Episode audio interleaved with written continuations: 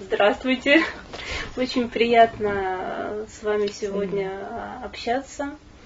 А, и вот согласно нашему уже заведенному порядку, как у нас проходят э, подобные встречи, мы начинаем с, скажем так, с самого начала вашей жизни, с ваших корней, а, с вашего детства, а, с того, вот, что вы хотите сказать об этом периоде. Ну, это, в общем, отвечать довольно трудно, потому что вдруг что-то э, приходит в голову, вдруг что-то не приходит. Если меня спрашивают про детство, для меня важно было то, что я жила в Рязани с бабушкой и дедушкой до школы, а родители жили в Москве. Папа учился в военной академии после войны. Мама жила с ним, а я жила с бабушкой и дедушкой. И бабушка для меня с тех пор и навсегда была самой любимой родственником. Так оно получилось. Вот. Семья была с военными такими традициями, то есть профессионально военными. То есть дедушка э, служил в царской, потом в Красной армии и вступил в Красную армию по доброй воле и участвовал сначала в Первой мировой, потом в том, что стал называться Первой мировой в гражданской войне. А бабушка следовала за ним. Бабушка, они только были помолвлены, закончила курсы медсестер, стала хирургической медсестрой, работала в военном госпитале. А потом уже, когда они с дедушкой обвенчались, она в обозе за ним следовала всю гражданскую войну. Вот, у нее погибло несколько детей, все были девочки, и выжил только мой отец, который родился в 21 году. Сергей Васильевич Установов. Но он тоже унаследовал военную профессию, хотя хотел быть гражданским инженером. Очень любил паровозы, самолеты. Но закончил военное училище перед самой войной, как ему посоветовали родители, а потом военную академию имени Дзержинского, ту самую академию, которой, в которой он был, и за которой я была как бы без родителей в течение довольно долгого времени. Вот, а потом он работал всю жизнь в Министерстве обороны, занимался военными всякими вещами, то есть и, и это потом уже стало называться его специальность ракетно-артиллерийские всякие дела, много ездил в командировки, много переживал, безумно переживал развал армии уже в начале постсоветской эпохи, не слушал радио, не смотрел телевизор. И, в общем, умер в 71 год от второго инфаркта. Вот. А родители вы редко видели? Редко. Родители приезжали. Ну, два раза в год, то есть на Новый год. Или, или летом мама приезжала, чтобы жить со мной на даче, а папа приезжал ну, зимой или в какие-то праздники. Продукты привозил из Москвы в портфеле. Вот такой замечательный портфель кожаный, он назывался сахарный портфельчик. В нем, в нем возили сахар, наверное, что-то еще. Вот, так что, но дальше получалось э, понятно, что, что родители, наверное, стремились ко мне, а я их не очень тогда знала, я пряталась за бабушку, это тоже было не очень хорошо. Вот, а взяли меня уже в Москву жить с родителями, когда нужно было идти в школу, когда мне было 6 лет. А папе тогда дали, это называлось дали, такое было понятие, дали комнату от работы в городе Бабушкине, 11-метровую комнатку – коммунальной квартире. Это было для них огромное счастье, потому что до этого они пытались что-то снимать, но отовсюду как-то выгоняли, это нелегко. Так что вот меня взяли тогда, когда уже нужно было идти в школу.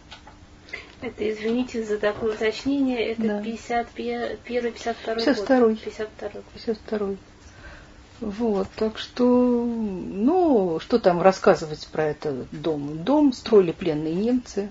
Адрес я, как сейчас помню, Ярославское шоссе, дом 107Б. Мощный четырехэтажный кирпичный роскошный дом, где у нас была вот эта 11-метровая комнатка у самого входа. В конечном счете в ней жило потом уже сначала трое, потом уже пятеро. Когда умер дедушка, папа взял свою маму, бабушку, чтобы она жила с нами. Когда родился мой брат, эту корзинку, в которую его клали, и она с трудом умещалась, такая плетеная корзинка между платяным шкафом и диваном. А брата я выпросила, это я могу сказать с гордостью и с радостью для себя, что я настолько много просила родителей, что хочу братика или сестричку, что учительница в школе, совершенно замечательная старушка, с огромной толстой косой, Валентина Ивановна Савельева. Помню, как сейчас. Она мою маму уговаривала, что как же так, вот Наташа так хочется. Но куда там было заводить вот дитё? И все равно вот брат завелся, и я ужасно рада, потому что брат и был замечательный, и вырос замечательный. Ну, он довольно долго был Владимир Сергеевич Автономов деканом экономического факультета высшей школы экономики. Вообще он замечательный во всех смыслах. Вот. Ну, а когда он, так сказать, должен был появиться, у меня в течение девяти месяцев было занятие копить деньги, когда мне давали на какую-нибудь такую детскую радость, я их складывала в копилку, и в конечном счете мне сказали, что это на мои деньги, наверное, добавили. Было куплено роскошное верблюжье одеяло. Оно, по-моему, до сих пор живо такое оранжевое. Вот, так что это было такое большое светлое событие. Какая у вас разница в возрасте? Девять лет, десять почти. Дедушка не дожил до рождения Володи. Дедушка умер в Солочи. Это э, было очень тяжело, потому что Солочи это очень красивое место, замечательное, с прекрасными соснами. Дедушка пошел в город, там, я не знаю, за хлебом, зачем-то побриться, а на обратном пути с ним случился приступ. И он упал, как потом рассказывали. Роскошная была дубовая такая аллея, ведущая в деревню, где мы жили. И кто-то, увидевший его, решил, что, может быть, пьяный. Но это был инфаркт, и он потом умер в сельской больничке. Мы его увезли назад в Рязань. Это очень да, давние сильные воспоминания. Лежал этот красный гроб. И грузовик э, на ухабах, переваливавшийся, очень долго везли. Так что он похоронен на Лазаревском кладбище в Рязани. А дедушка замечателен был среди очень многого, юмора, доброты и всего, тем, что был очень музыкальный. Вот играл на гитаре самоучкой, он играл на фортепиано самоучкой, хорошо пел и в молодости пел в одной из церквей Бориса и Глеба в Рязани, пока ему не испортили голос. В период ломки его заставлял регент хора петь. Вот. А мама ваша, у нее какое происхождение, скажем так? У мамы совсем другое происхождение. Мамин папа умер совсем рано, он был мелким служ... служащим в Москве, кем-то, даже не знаю, Иван Григорьевич Патин. А мамина мама была из э, племени, то есть по происхождению караимка. Среди, э, то есть ее предки э, жили эм, на Азовском море, в Бердянске. Э, Ее дед смог э, в Нижнем Новгороде открыть что-то вроде портновской мастерской или чего-то такого. А дальше легенда гласит следующее, что он проигрался в карты и вскоре умер. А бабушка была безумно расстроена, не знала, что делать, и она просто стала сдавать э, комнату и пускала столоваться людей, которые, которые приезжали на Нижнегородскую ярмарку. Мама мне потом рассказывала, что рядом был какой-то театр, чуть ли не Любовь Орлова заходила там, что-то такое, не знаю. Так что они жили вот э, достаточно сложно. Мама, их было три девочки, одна из них довольно быстро умерла, старшая сестра Вера, мама и Любочка. Мама и Любочка были близнецы, Любочка умерла быстро. Э, поэтому совсем маленькой. Но эти вот две сестры, э, обе они для меня были очень важны, и мама, и ее сестра, на три года ее старшая. Мама училась истории в, в университете в Горьковском. Э, как раньше было принято, хорошего студента-историка, хорошего студентку-историка – ее послали в Москву на курсы чего марксизма-ленинизма. Она была очень горда. Она закончила эти курсы. Она там, не знаю, с почестями ее припроводили назад. То есть она какое-то время в Горьком, потом в Рязани она пыталась преподавать. Но, в общем, по ее воспоминаниям я помню, что она очень быстро почувствовала, что она не может этот предмет преподавать, что она не в состоянии отвечать разумно на вопросы, которые задают студенты. К тому же она стала очень болеть, у нее э, был очень тяжелый полиартрит, и ее много лечили и возили на курорт. И все, она перестала работать, и, в общем, потом, когда родился брат, тоже не работала, и пошла работать уже не по специальности в журнал «Зарубежная радиоэлектроника», просто младшим редактором, который просто формулы вписывал. Уже когда Володя, мой брат, пошел в школу. Вот так вот получилось. А сестра мамина, на три года ее старшая, тетя Вера, Вера Ивана Грознова по мужу, она, напротив, была таким очень твердым и целеустремленным человеком в своей карьере. Она э, руководила журналом, э, издательством «Советское радио», которое было очень э, прогрессивно в свое время, и я помню историю, о ней говорили где-то в начале 60-х, в конце 50-х, по-моему, об издании книжки Полетаева «Сигнал» кибер, по которую тетя Вера не побоялась выпустить. И, в общем, вот она, так сказать, по жизни так себя вела и до самого конца мне была какой-то душевной опорой, очень важной. А она умерла в 88 лет, а мама в 85. Обе они умерли, значит, вот когда в 2008 году, совсем, совсем недавно. Еще была одна сестра, двоюродная мамина, тоже ко мне очень хорошо относившаяся. Она стала архитектором очень известным. Она строила грибной канал в Крылатском. Была главным, я не знаю, как там называется, там в общем главным архитектором, на части онкологический центр на Каширке. Вот. По начальной фамилии Арабаджи, а по мужу Воронина. Так что вот такие вот. Очень разносторонние. Да люди в вашей семье. Да, получается, что так.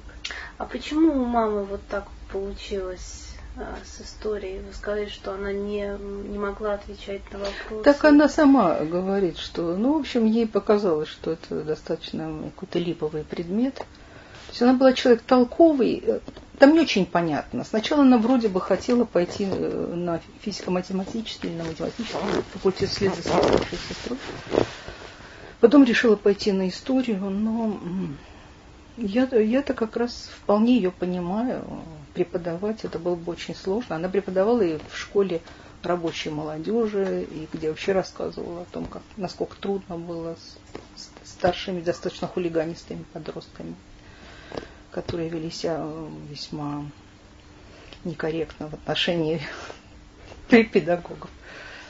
Вот. Но у мамы в отличие от тети, ну, это не то, что застенчивость некоторая была, но какая-то вот э, не особенно большое желание самоутверждаться. Она, например, говорила, что она училась музыке, но играть публично не, хотела, не, не могла. Ну, тут вот, что она всегда удивлялась, что я на это способна. А я это делала много из своей жизни музыкальную, так сказать, часть своей карьеры, если можно так сказать. Музыка это какое-то такое очень большое первое увлечение, большая любовь? А, абсолютно, абсолютно, абсолютно. Вот когда я видела вопрос, кто ваш любимый философ, я совершенно стихийно написала Яган Себастьян Бах. Абсолютно. И только, и, и повседневно, и ежечасно, и всегда со мной – и странным образом я себя всегда спрашивала, что это значит. Ну, значит, очень много. То есть, что, если разбирать, откуда он сам, как он, что для него было важно, да, Лютер, хоралы, перевод, не для него, для Лютера перевод на язык немецкий, с латинского, там, с тем, чтобы было это понятно. Но в любом случае я так стою и не могу иначе.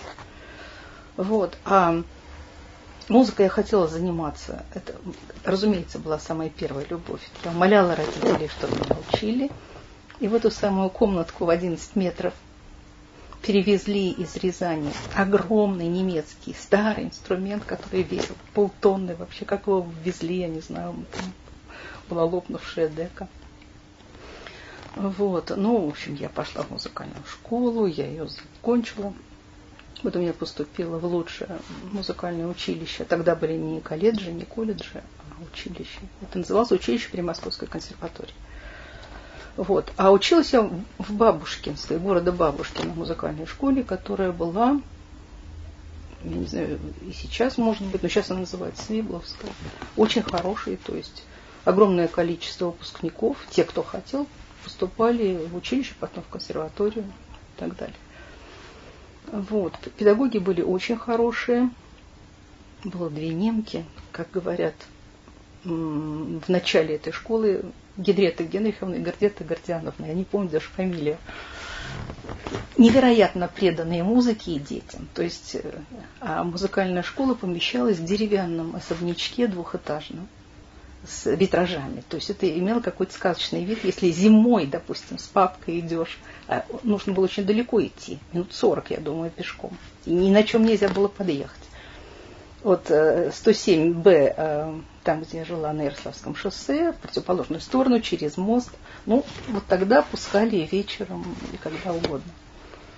Вот. А с Бахом, ну, я прекрасно помню впечатление вообще слушать музыку было очень и очень сложно. Это сейчас никому понять это нельзя, да? Я помню, что я впервые услышала записи Глена Гульда. И там были и, и, и инвенции, и прелюдии, и прелюдии и фуги.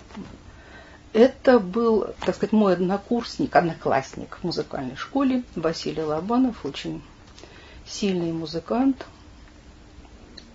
потом мы были с ним женаты, это потом, уже много позже, это был мой первый брак. Вот. Его отец занимался расшифровкой записей, это называли записи на Вельтаминьоне. Э, записи, которые делал Скрябин, которые делал Сафронецкий отчасти. В общем, нужна была особая, нужна была особая система конвертирования механической записи звуков в звуки. И он также имел замечательную коллекцию, по тем временам совершенно замечательную, вот разных записей. Так что это было впервые, что я слышала, скажем, Гульда в достаточно молодом возрасте, маленьком даже. Ну и потом, в общем, всю мою молодую жизнь, чтобы что-то, это уже позже было, когда Василий учился в консерватории, когда я я не, не доучилась в музыкальном училище, я ушла с третьего курса, но это отдельный разговор. Для того, чтобы послушать, скажем, пассионы, нужно было заранее заказать в консерватории, в особой комнате. Вот здесь мы сейчас записываем в комнате, где особая акустика, да? Это была комната с особой акустикой, куда можно было, естественно, слушать на полную громкость, не мешая с соседних классов заниматься, и куда можно было взять клавир и туда засесть там на 3-4 часа. И все страсти и по Матфею, по Иоанну. Впервые я слушала именно в такой вот обстановке. Так что к этому нужно было долго стремиться, это нельзя было просто взять, послушать. Это сейчас невероятное богатство возможностей в этом смысле что хочешь, ты покупаешь запись такой-то, запись такого-то, их десятки. Ну а вот ощущение события, да, что ты вот не просто покупаешь и слушаешь, а вот что тебе надо пройти определенный mm. путь до этого, тоже обладала, наверное, своей конечно, конечно, особой. Конечно, нет, я помню прекрасно, что не знаю, в какой-то программе было написано. Брату было два года, значит, мне было 12 лет. В программе было написано, что вот лунная соната Бетховена, квазиум фантазия будет по такой-то программе в такое-то время. Там не было никакого приемничка, ничего. И бабушка, которая с нами жила в тот момент, согласилась купить приемничек, самый дешевый.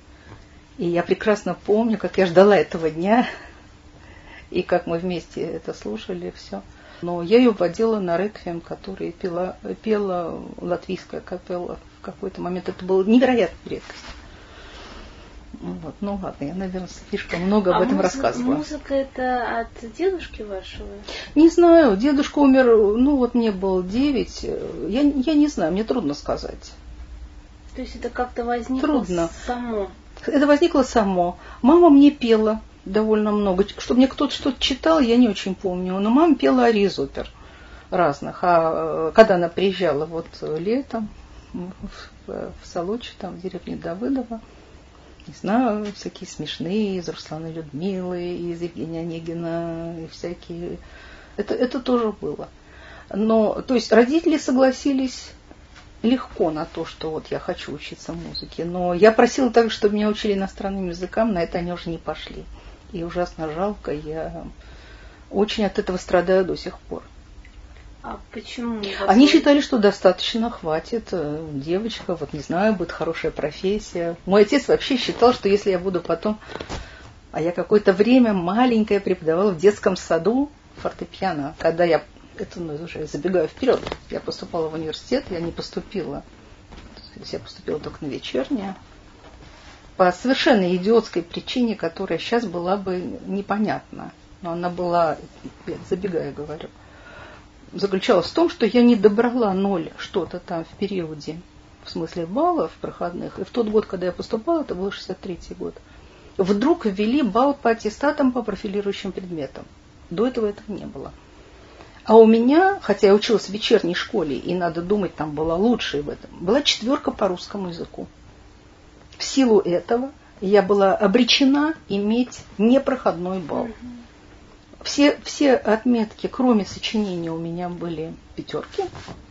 И это было ужасное чувство, что ничего нельзя исправить. Вот я ничего не могу сделать. Когда уже я решила все-таки из музыки уйти, так что вот такая получилась нескладная ситуация. А решила я из нее уйти, потому что ну, было понятно, что я не буду концертирующим музыкантом. Я точно знала, что я не хочу преподавать и что я не хочу быть концертмейстером. Наверное, были другие пути, а, а они были, конечно, скажем, теория музыки или что-то. И педагоги у меня совершенно были замечательные в училище. Например, Юрий Николаевич Холопов, совершенно великий теоретик, а он нам, он преподавал даже самые такие маленькие предметы, типа сольфеджио, элементарную теорию музыки сначала, потом уже гармонию и начало анализа. Вот, ну как-то я вот в эту сторону не обратилась, а потом уже мне захотелось заниматься филологией, то есть чем-то связанным с языком. А как вообще возникла вот эта тема э, языка и иностранных языков, вот это желание? А, Когда это появилось? Любовь, которую я, так же как музыка, помню в одно и то же время. Две самые сильные страсти. К музыке и к языку к языку как стихии, к языку как чуду. Вот сейчас мы разговаривали с Георгием Дмитриевичем в секторе. Что-то я его спросила, я говорю, что язык это чудо. И вообще, как он функционирует, какие они разные, как все это происходит, как произошло, что человеческие способности развелись так вот того существа, который готовился быть человеком, что он смог вообще артикулированно, членораздельную речь какую-то вот порождать и с помощью этой речи столько всего высказывать. И дальше э, получалось всегда так, что я никогда не... Когда нужно было выбирать, а в МГУ нужно было выбирать буквально э, на первом же курсе, что вы хотите, язык или литературу. То есть как бы куррикулум был немножко разный для лингвистов и литературоведов. Я говорила, язык, конечно, обязательно. Ну, то есть огромное количество предметов были общими в том и другом случае. Но для меня это был язык. А я э, не знаю откуда, никто мне этого не, не придумывал. Я сама просто придумывала себе разные игры с языком одиночные. У, у Чайковского была игра смешная. Это не моя придумка. Они описывали, они в училище правоведения играли с друзьями таким образом, чтобы их не понимали. Они заменяли позиции согласных в слове скажем, не река, а веца. То есть если мы все напишем все согласные в ряд, а под ними все следующие согласные, а потом будем менять верхнюю на нижнюю, нижнюю на верхнюю. Код придумал. Сод. Или там mm-hmm. еще что такое. Допустим, Соня Гоща, Наташа Щедама. И так далее. Мы с моей приятельницей, которые вместе учились сначала в музыкальной школе, потом в музыкальном училище, достигли невероятной виртуозности в разговоре на Тарабарском. Нас никто не понимал, все раздражались. Это было замечательно. Вот. Но это уже более поздний возраст. Я в 16 лет поступила в училище. А до того, вот как только мы переехали в Бабушкин, да, я придумала себе разные игры. От того, что меня не учили никакому языку, две книжки в доме было всего в этой крошечной комнате. Словарь э, э, иностранных слов. Э, у мамин потом там был справочник по акушерству и гинекологии, потому что она ждала Володю, и, и рассказы Куприна. Вот, я читала словарь иностранных слов от корки до корки, а потом записывала, и мне казалось, что я нахожусь в какой-то стихии другого языка. Русские слова латинскими буквами, ну, в общем, какие-то такие вот свои собственные игры. Любовь? Любовь, любовь, любовь, любовь, любовь. И мне нравятся все языки вообще, когда на них, э, как мне представляется, хорошо говорят. Э, английский очень нравится, и немецкий очень нравится. Но, к сожалению, я не достигла никаких особенных. То есть важно язык учить все-таки рано-рано. Вот. А у меня с языком получилось так, что да, ну вот я, моя специальность как бы это английский язык и литература. Мы немножко учили французский, немножко немецкий, так что пятерки по этим языкам они мало что значили. Латинским я занималась один год э, с Гаспаровым Михаилом Леоновичем, замечательным значит, вот, э, филологом. Да. Греческим я занималась сама по учебнику. Сейчас я с умилением и радостью смотрю на, на Салам Керимовича, на других сотрудников, которые бегут, они учат греческий. Это сейчас возможно, есть преподаватели, все это можно. Ну, в общем, как-то раньше это было, все это было сложнее, то есть возможности. Получается, я рассказываю какие-то вот нехватки, описываю, но это смешно. Наверное, было что-то и другое. А если немножко еще вернуться, вот кроме музыкальной школы, школы и училища, вот детская школа, это что? Там mm. что-то было содержательное? Нет, э, в детской школе ничего содержательного не было, там вот почему. Значит, первые семь лет я училась э, в городе Бабушкине, вот там. Я рассказывала, что первые четыре года это было замечательно. То есть там была изумительной доброты преподавательница начальных классов. Вот это Валентина Ивановна. Благодаря которому, благодаря которому есть брат. Есть брат, совершенно верно. Я сейчас со стыдом вспоминаю, что она иногда делала ошибки грамматические. И я их уже тогда замечала. И у меня появился какой-то скепсис. Но сейчас я понимаю, что количество доброты, которое у него было вообще к детям, это настолько невероятно, потому что я сейчас говорю, у меня мурашки. Насколько это ощущалось, насколько дети были бедные. Я рассказываю, что я жила, дескать, вот в комнате 11 метров, где там один раз в неделю давали горячую воду, надо было 20 человекам успеть постираться, помыться и все. А вокруг нас были бараки, в которых жили дети, которые вообще Э, жили в совсем еще других условиях. И вот, не знаю, какой-то человеческой компенсации этой жуткой жизни, она все время так деликатно могла сказать что-то, что иначе нельзя вообще сказать ребенку. Вот, а потом у меня что получилось? Когда все-таки отцу дали, дали, опять, все, поскольку он был военный, так называлось, дали – ну, предоставили вот квартиру побольше, и он оставался, по-моему, последним из военных, кто жил в этом так называемом военном доме. Все уже давно уехали, это рассказывают, опять же, я отчасти помню, что когда узнали, что подполковник живет с семьей пять человек в 11 метрах за городом, что такого быть не может, созвали комиссию, комиссия поехала, приехала и увидела, что да, старушка мать, э, двое детей, все живут в комнате 11 метров, но тогда ему, значит, вот э, в Измайлове выделили самую квартиру. Так, получилось так, что я доучивалась в музыкальной школе и перешла в школу рабочей молодежи. Вечернюю, вечернюю школу. школу. И я кончала вечернюю школу. Вот в этой вечерней школе я получила четверку по русскому. Что вообще нонсенс, потому что ну, все-таки я была отчасти врожденно грамотная. Но так получилось, какой-то диктант не дописала. Э, написала не так хорошо. А от вечерней школы у меня самое хорошее представление о ребятах, совершенно вот если у моей мамы какое-то осталось печальное представление от времен ее педагогических экзорсизов, то у меня, в общем, то есть оно достаточно стертое, но то, что там были хорошие и усталые люди, которые знали, что они делают, которым хотелось получить образование, это все как-то. И ко мне относились хорошо. Вот. А у меня получалось так, что поскольку я в 16 лет поступила в училище при консерватории, я параллельно с этим проходила общеобразовательные предметы, и там получала тоже свой как бы аттестат. Но я хотела иметь нормальный аттестат, полный, поэтому он у меня был, как бы сказать, дубликат вот этот не дубликат, а основной аттестат на школу рабочей молодежи. А когда я провалилась, о чем я рассказываю, что я не добрала, это был 63-й год, и ужасная трагедия. Я просто не знаю, ну как, вот не могу поступить, никогда, ничего не изменится. И сначала я думала, что надо потерять аттестат, но было понятно, что он где-то такой все равно существует. Но, не знаю, куда-то уехать и, и заново Потом я все-таки решила, как мне предложили, пойти на вечернее отделение, потому что обещали, что если я буду отлично учиться, то меня переведут. И дальше было все с точностью да наоборот. То есть я, конечно, училась отлично, и у меня не было четверок, по-моему, никогда ни по каким предметам, но переводили всех, так сказать, по блату. Были дочки гречки, была очень симпатичная женщина Нина Зархи, дочка режиссера, она тоже училась сначала тоже. Мне, никто, мне предложили на пятом курсе, когда это уже означало что-либо.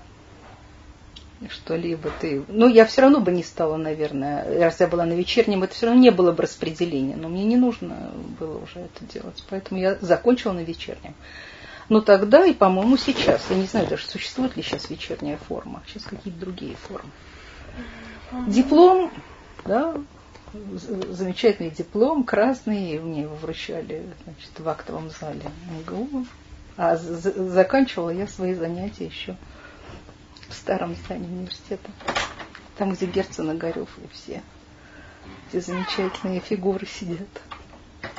Так вот, с работой. Значит, сначала это было очень краткий период э, музыкального преподавания в детском саду рядом. Э, то, о чем мой папа всегда говорил, что он считал бы, что для женщины нет лучшей профессии. То есть никто никогда меня не вздымал ни на какие высоты, не призывал, и совсем наоборот. Я считал, что это совсем не обязательно. Вот. Ну, то есть я настолько была неадекватна, я, я вводила вот слишком много пианизма и слишком мало внимания к тому, что как они там поют, а тем более, как они плохо себя ведут. Поэтому мне пришлось оттуда уйти. И потом в течение какого-то времени, не все шесть лет, я э, не преподавала, а работала в отделе аннотации Ленинской библиотеки. Туда меня устроил Михаил Леонович Гаспаров. Вот среди прочих родственников я не упомянула а, об этом более или менее дальнем родстве, но невероятно важном. Мать Михаила Леоновича э, Елена Александровна Будилова и моя бабушка были двоюродные сестры. Вот. Поэтому, когда у меня, а у меня давний был вот какой-то кризис, не то что жанра с музыкой, музыка навсегда осталась, но что я в профессии себя чувствовала неважно, я пыталась уходить музыкаль... из музыкальной школы, а потом решилась, я ушла с третьего курса училище при консерватории, что э, с нормальной, хорошей успеваемостью, то есть там не было никаких профессиональных как бы, затруднений. Но я решила, что это все-таки не мое то решили обратиться к Михаилу Леоновичу, чтобы он меня подготовил, ну, как-то помог сориентировать. Я не была никакая не начитанная, ничего, я была в совершенно других материях. И вот этот год, 63-й, получается, я вз... хотела взять с собой, это было бы изумительное свидетельство, надо было его просто показать. Михаил Леонович чертил для меня такие геокультурные карты – в книжке писем Гаспарова, которая называется «Ваш МГ», он так подписывался, где есть треть моих писем мне, я опубликовала несколько в, лист, в размер А4, шпарга, не шпаргалок, а таких опорных каких-то вот записок для изучения истории культуры э, и одновременно просто истории разных стран по векам. Где он, скажем, 17 век, и там было абсолютно все, и все революции, и все великие люди, и в основном маленькими-маленькими буковками он ставил год, годы жизни, и, но эта карта была типа контурной карты Европы. И вот такими вот э, вещами. И потом он для меня сделал, надо посмотреть, где есть этот список, просто список обязательной литературы – российской и главным образом западной, которую надо прочитать человеку, который собирается поступать на филфак. И я в течение всего года параллельно с учением, то есть ночами читала. Папа, мой папа приносил из своей военной библиотеки книжки, я их читала. А бабушка ночами сидела около меня, просто сидела на кровати и не спала. Она считала, что мне так легче, и правда мне было так легче. Вот. Поэтому я вот готовилась с тем, что, не знаю, начиная с античной, естественно, в русских переводах до самой современной, потому что делала очень много книжек. И раз в неделю я ездила в, тот, в то время Михаил Леонович с семьей жил на Пятницкой улице, приезжала, вечером он мыл посуду в кухне, и я сидела за столом в кухне, там было всего две семьи, и он со мной разговаривал, я ему рассказывала, что я прочитала, что и как. Вот. Так что, в общем, его влияние на меня, конечно, было очень сильным, потому что он очень поддержал сам он в тот период, что он делал в тот период. Наверное, уже работал в Институте мировой литературы. А вообще-то, значит, он, у нас с ним разница всего 10 лет, а он уже давно умер. То есть давно вот. Гаспаровские чтения начинаются, кстати, 18 э, числа. Эти чтения будут длиться три дня по трем его специальностям. Античная филология. Все три дня, полные три дня. Сейчас это как бы стало лицом всей российской античной классической филологии. Да? Потом стиховедение, два дня полных, 35 докладов у них. 35. И так называемая неклассическая филология, просто чтобы ее отделить от классической. Так что вот. А умер он в 2005. Вот. Но это уже дальше. Когда я буду рассказывать, если мы до этого дойдем, что было самым ярким опытом университета, это, пер, это вкус к самостоятельной работе, к тому, что я делаю что-то сама, чего еще нет. Вот это было, конечно, с его помощью, потому что он себя называл, он любил такие потирующие названия – эпигоном младших формалистов. Эпигоном тот, кто после.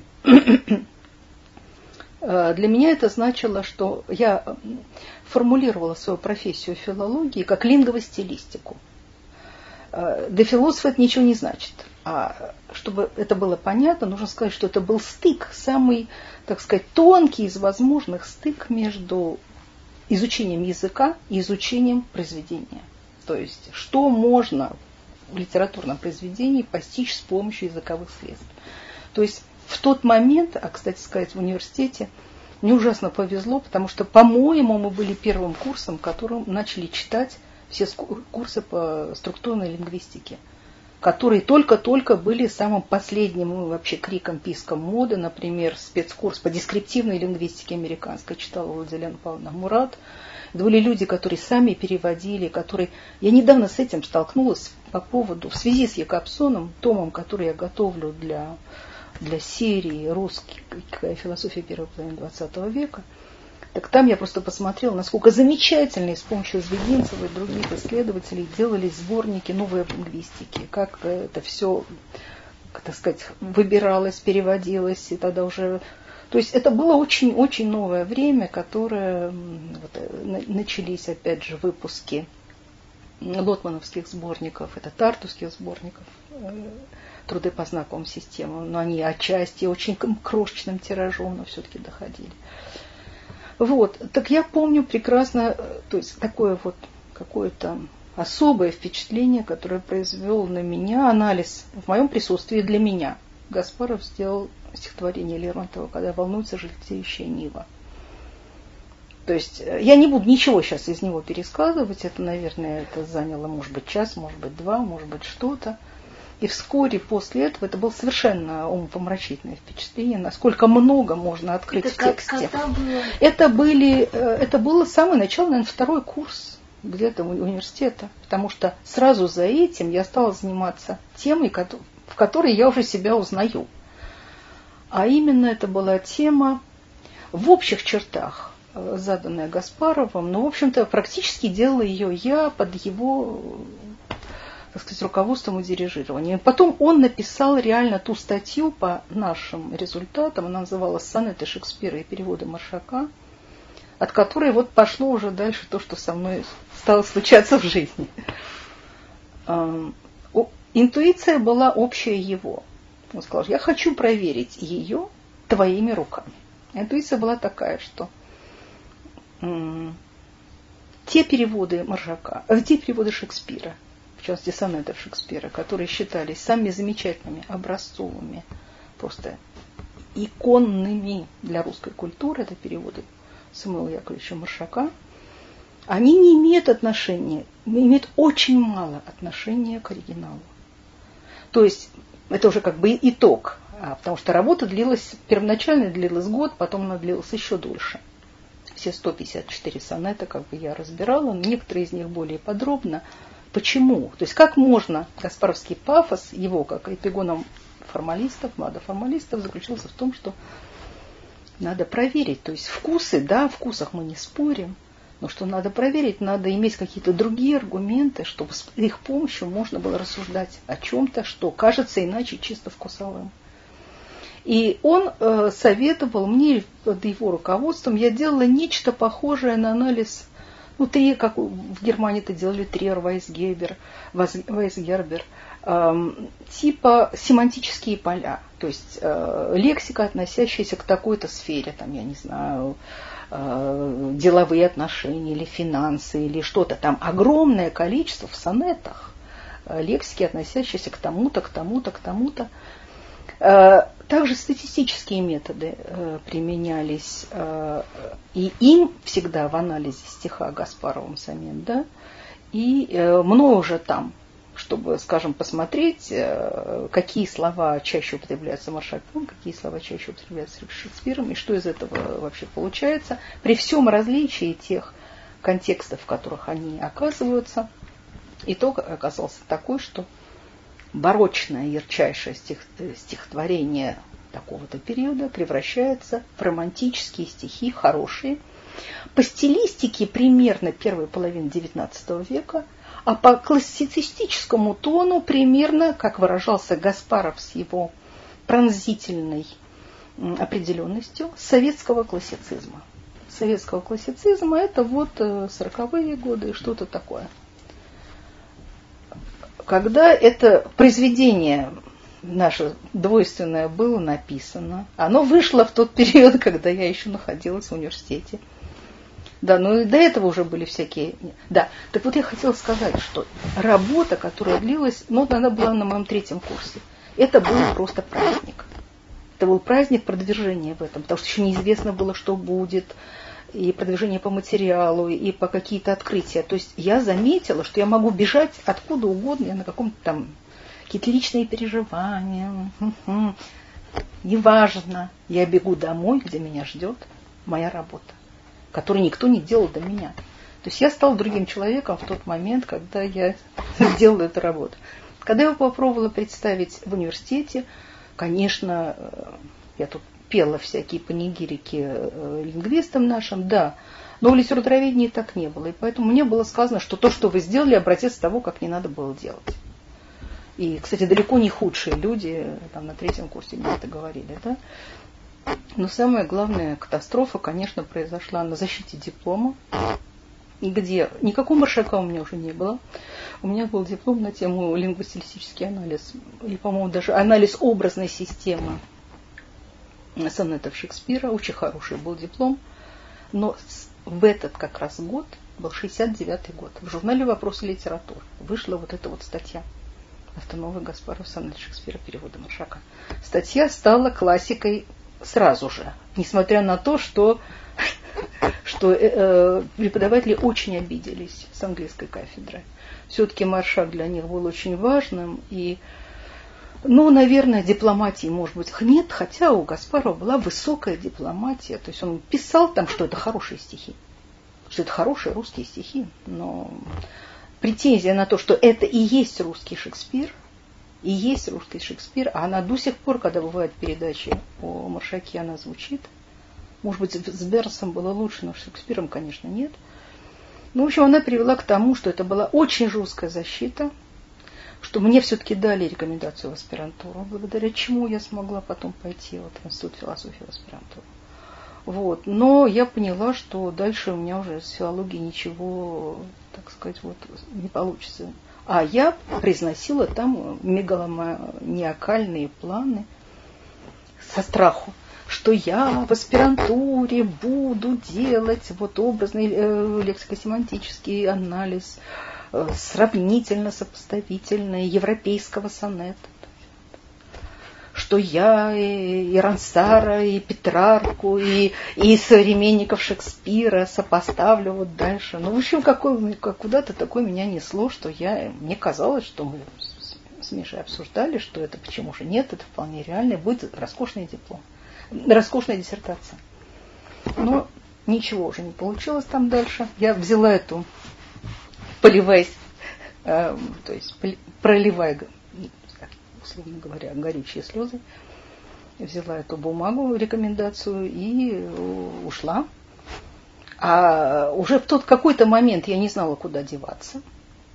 И совершенно случайно, это был тоже случай моей жизни счастливый, э, в Институте мировой литературы я встретилась с Татьяной Вадимовной Васильевой, тоже классическим филологом, который работал в тот момент в секторе диалектического материализма.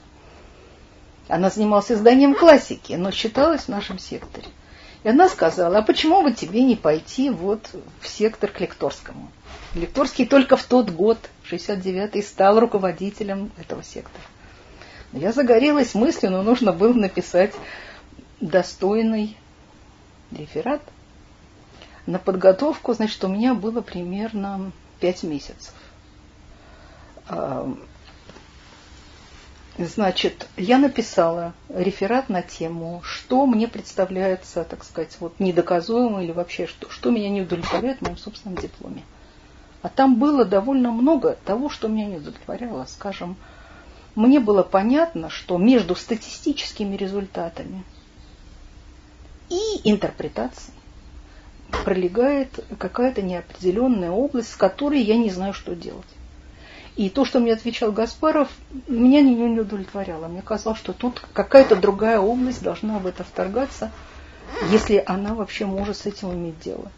Ну, Васильева тогда посоветовала мне, и как могла я разбиралась и с Гуслем, как могла я разбиралась и с попытками Чарльз Сандерса Пирса практически тогда не было ни в каком переводе, но что я могла по английским каким-то источникам.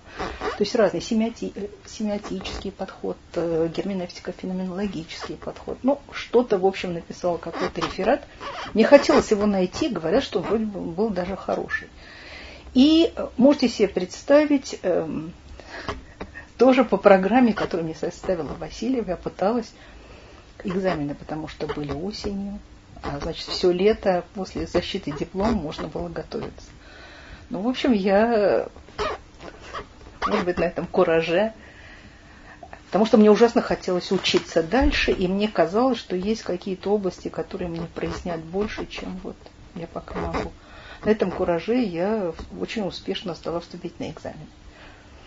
А вообще с философией вот до этого как-то вы соприкасались? Э, э, как курс, сказать? Курс какой-то, курсы же какие-то были? Курсы, конечно, были. Значит, э, том, что касается преподавателей университетских, они были неважные. Был Семен Семенович Гольдентрихт, который преподавал у нас диамат, но он был специалист по эстетике. Такой какой-то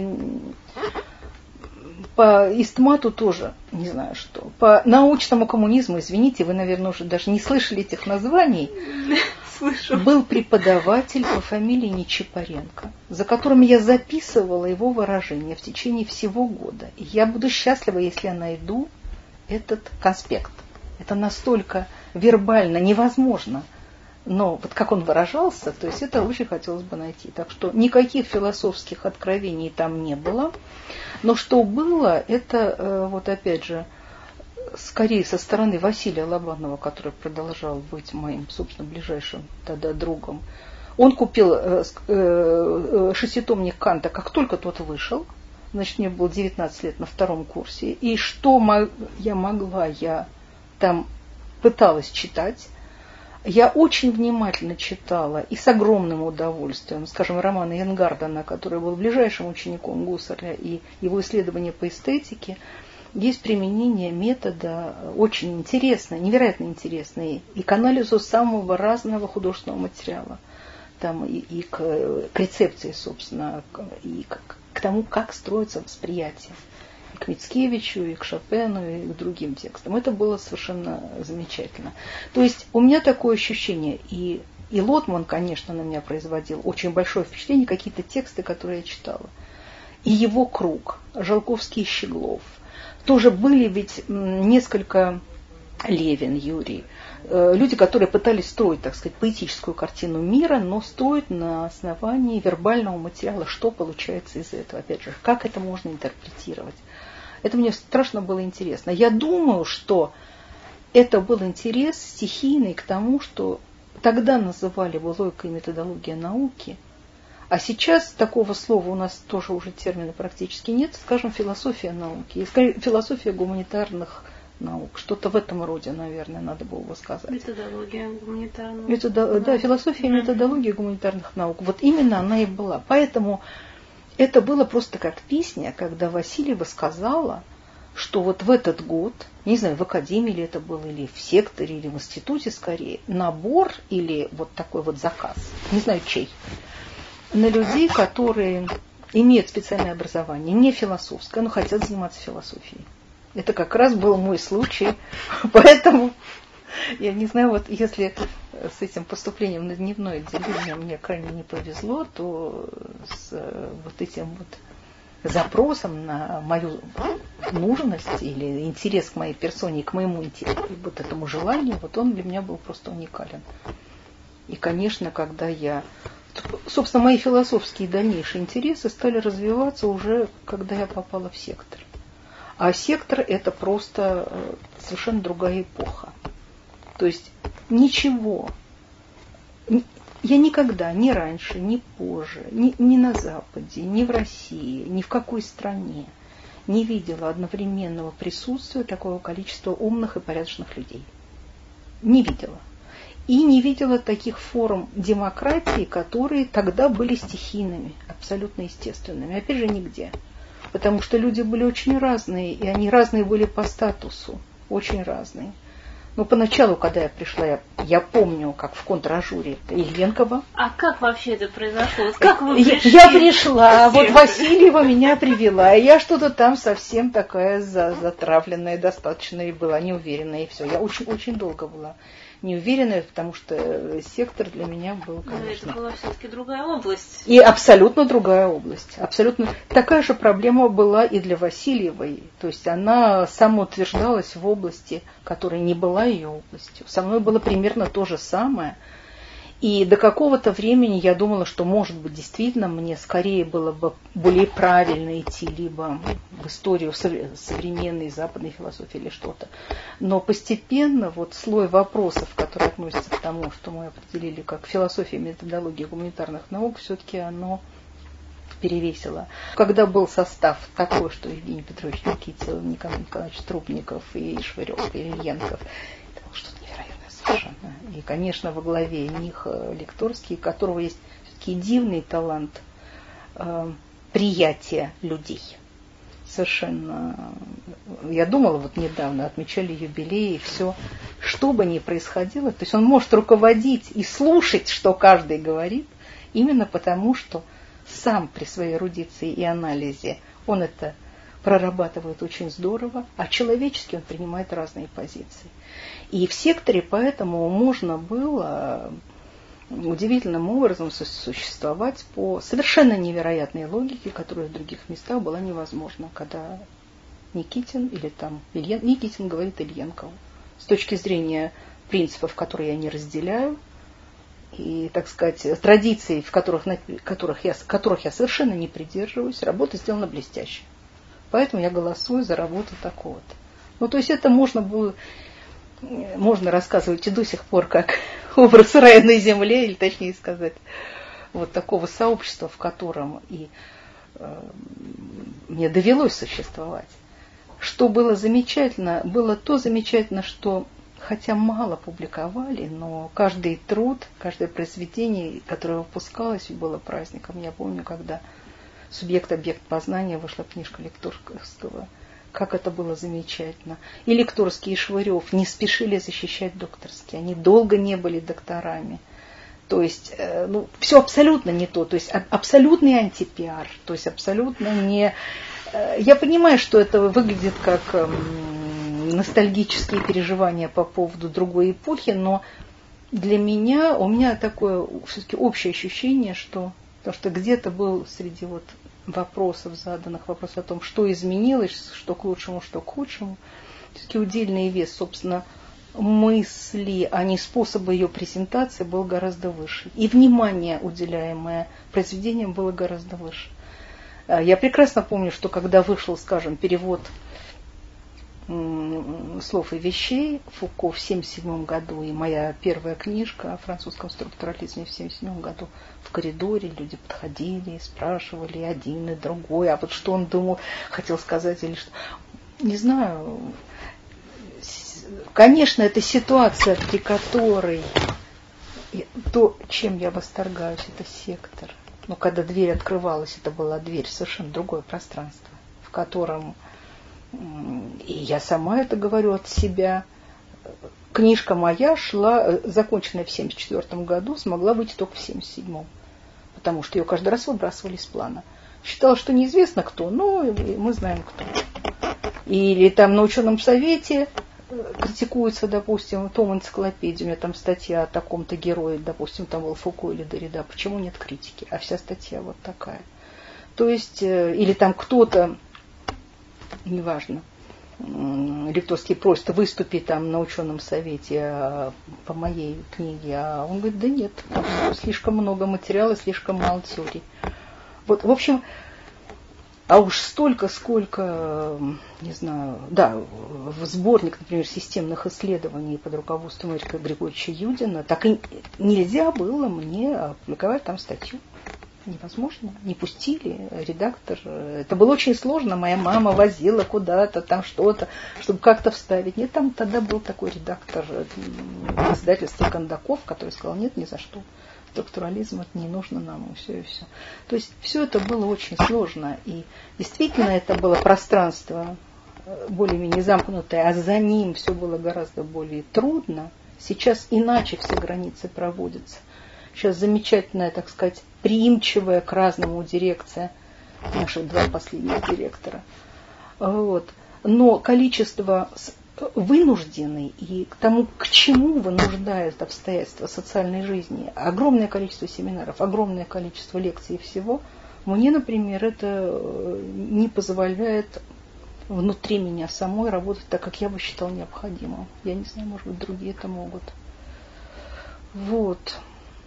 Я сбилась, по-моему, с вашего вопроса. Нет, вы не сбились с моего вопроса а, а как вообще вот тема структурализма это было вполне естественно? Абсолютно. То есть методология? Нет, вот. нет, нет, нет. И вообще я считала, что да, я не заслуживаю быть в секторе, поэтому тем не менее, когда я выступала, все-таки говорят, что все было нормально. Я помню, как кто-то сказал, мне передали мнение одного из сотрудников. Вот мы взяли девочку, а там были, в общем-то, в основном одни мужчины, и довольны. Мне показалось это таким, ну, то есть, ну, смысл такой, что умненькая. Для меня это было таким невероятным комплиментом, что я после этого просто, не знаю, про себя где-то там расцвела и все. Нет. То есть э, у меня получилось следующее. Я искала тему, конечно же, связанную с языком. Никак не могла ее найти. Это, естественно, вы можете прямо априори предположить, что я опробовала, и это была теория лингвистической относительности. Потом это был кассирер, который мне ужасно понравился. Я думала, э, Сюзанна Лангер также, то есть э, вот эти течения вокруг. И потом вдруг, не помню откуда, я не помню, кто мне посоветовал, почитать Ильзусера. Притом французский язык далеко не был моим, так сказать, фокусом моих интересов. Мне невероятно понравились его книги, э, которые вышли совсем недавно. Даже, по-моему, «Читать капитал» и не вышла книга по-русски, вышла только за Маркса. Книги 65 -го года. Обратите внимание, что тогда разница между тем, что было на Западе, и тем, чем я занималась, была пустяковейшая. Совершенно пустяковейшая. То есть это была супер свежие вещи. И в Ленинской библиотеке по крайней мере, эти книги были, хотя очень многое было, конечно, например, критика диалектического разума Сартра была только в закрытом доступе. Так вот, прочитавшие э, эти книги и обнаружившие, ну, как бы сказать, тезис, пресловутый тезис теоретического антигуманизма, как опять провокативного, провокационного способа защиты, желания защитить тогда в Марксе – научное от идеологического. И сказать, что Маркс, который Маркс капитала, давайте его читать, давайте из него смотреть методы. Это делалось параллельно и в России, конечно, но э, российских книг я читала как раз гораздо меньше, а вот Альтюсера я читала. И для меня это было очень важно. То есть возможность осознанного философского отодвигания от идеологии и какого-то методологического способа делать это последовательно. После этого, по-моему, это была Татьяна Клеменкова, которая была со мной на одном курсе э, в аспирантуре, посоветовала мне почитать Фуко. Вот тут уже это случилась любовь совершенно невероятная, довольно долгая, э, слова и вещи. Книжка тяжелая для прочтения, тяжелая для человека, который далеко не э, сказать, настолько свободен, чтобы это читать свободно я ее когда-то почти переписала от руки, не знаю, в Ленинской библиотеке тогда не было никаких копировальных возможностей.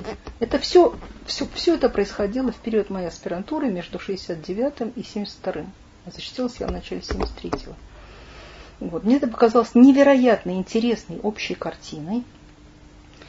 А, почти тут же э, к этому присовокупилось мое впечатление от статьи трех авторов Мамарташвили, Соловьева и Шеврева Э, по поводу вот этих замечательных сходных в чем-то с фукульдианскими эпистем, но это не эпистема, а периодов классической и неклассической западной философии. И мне показалось, что здесь есть одновременно и очень большой, большой охват, и э, то пространство, в котором можно прописывать какие-то конкретные темы. И это для меня было очень важно. После этого, после слов и вещей, после Цюсера, уже стал набираться материал по французскому структурализму. Я фактически делала перепрофилизацию лингвистическую, да, то есть я сама для себя вырабатывала словарь и способы чтения французских текстов, а французская философия современная очень сложная, поэтому сложная по языку. Никаких наставников вот здесь не было, то есть вы были... Специальных нет. Ну, конечно, Михаил Иванович все время был рядом, и э, так или иначе он помогал. А нет, простите, наставников в строгом смысле слова нет, но была замечательная женщина, ну, скажем так, Ирина, Ирина Александровна Доброхотова. А, она была и врачом, и преподавателем французского языка, давно умершая. Я когда-то с ней занималась немножко французским дома. А, но, но она здесь меня уже не могла продвигать э, в занятиях Фуко, ну так что я, в общем-то, на свой страх и риск. Просто сама, конечно, терминология, свой вот концептуальный язык, его надо было как-то вот... Он наращивался, а, то есть невероятное давление вот этой всей литературы. Это было одновременно и Барт, и, и Лакан. Можете себе представить, что такое? Я заказываю Лакана, я получаю вот такой том 900 страниц икри, э, значит, на месяц, получаю в третьей зал Ленинской библиотеки, тогда она называлась Ленинская, делается микрофильм, который можно потом было смотреть туда, в задней части Ленинской, э, вот этого третьего зала, можно было прийти, крутя какую-то ручку, смотреть на этой пленке. Ну, в общем, вот я, сейчас мне непонятно, как это было возможно. Но это было возможно, потому что это был все-таки, не знаю, экстаз э, для меня, ощущение схватывания каких-то очень важных вещей. Очень важных, потому что язык и языковые механизмы а, оказываются ответственными, такая гипотеза, за возможность большей объективности в гуманитарном знании. И если мы идем через это, для меня это было важно всегда. То есть я бы, скажем, не стала заниматься, писать литературу по экзистенциалистской какой-то тематике. Это не соответствовало, по крайней мере, в тот момент какому-то моему, так сказать, вот, сознанию там абсурда или еще чего-то. А вот стремление к тому, что если хоть что-то объективное э, в гуманитарном познании возможно, это желательно было бы разыскать. Если язык есть, опора для этого, то это замечательно. Это как раз то, что дает структурализм. Вот. Ну и тогда, конечно, ну, это было практически каждодневное сидение в Ленинской библиотеке от зари до зари. Приезжала к девяти, уходила в десять.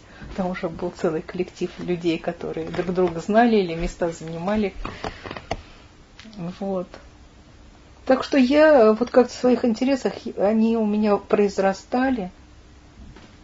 Э, побуждаемы вот этой тематикой и, и сектором, который... Ну, в, то, в тот период в секторе было несколько трудов, связанных с теорией материалистической диалектики. Я в них не писала ничего.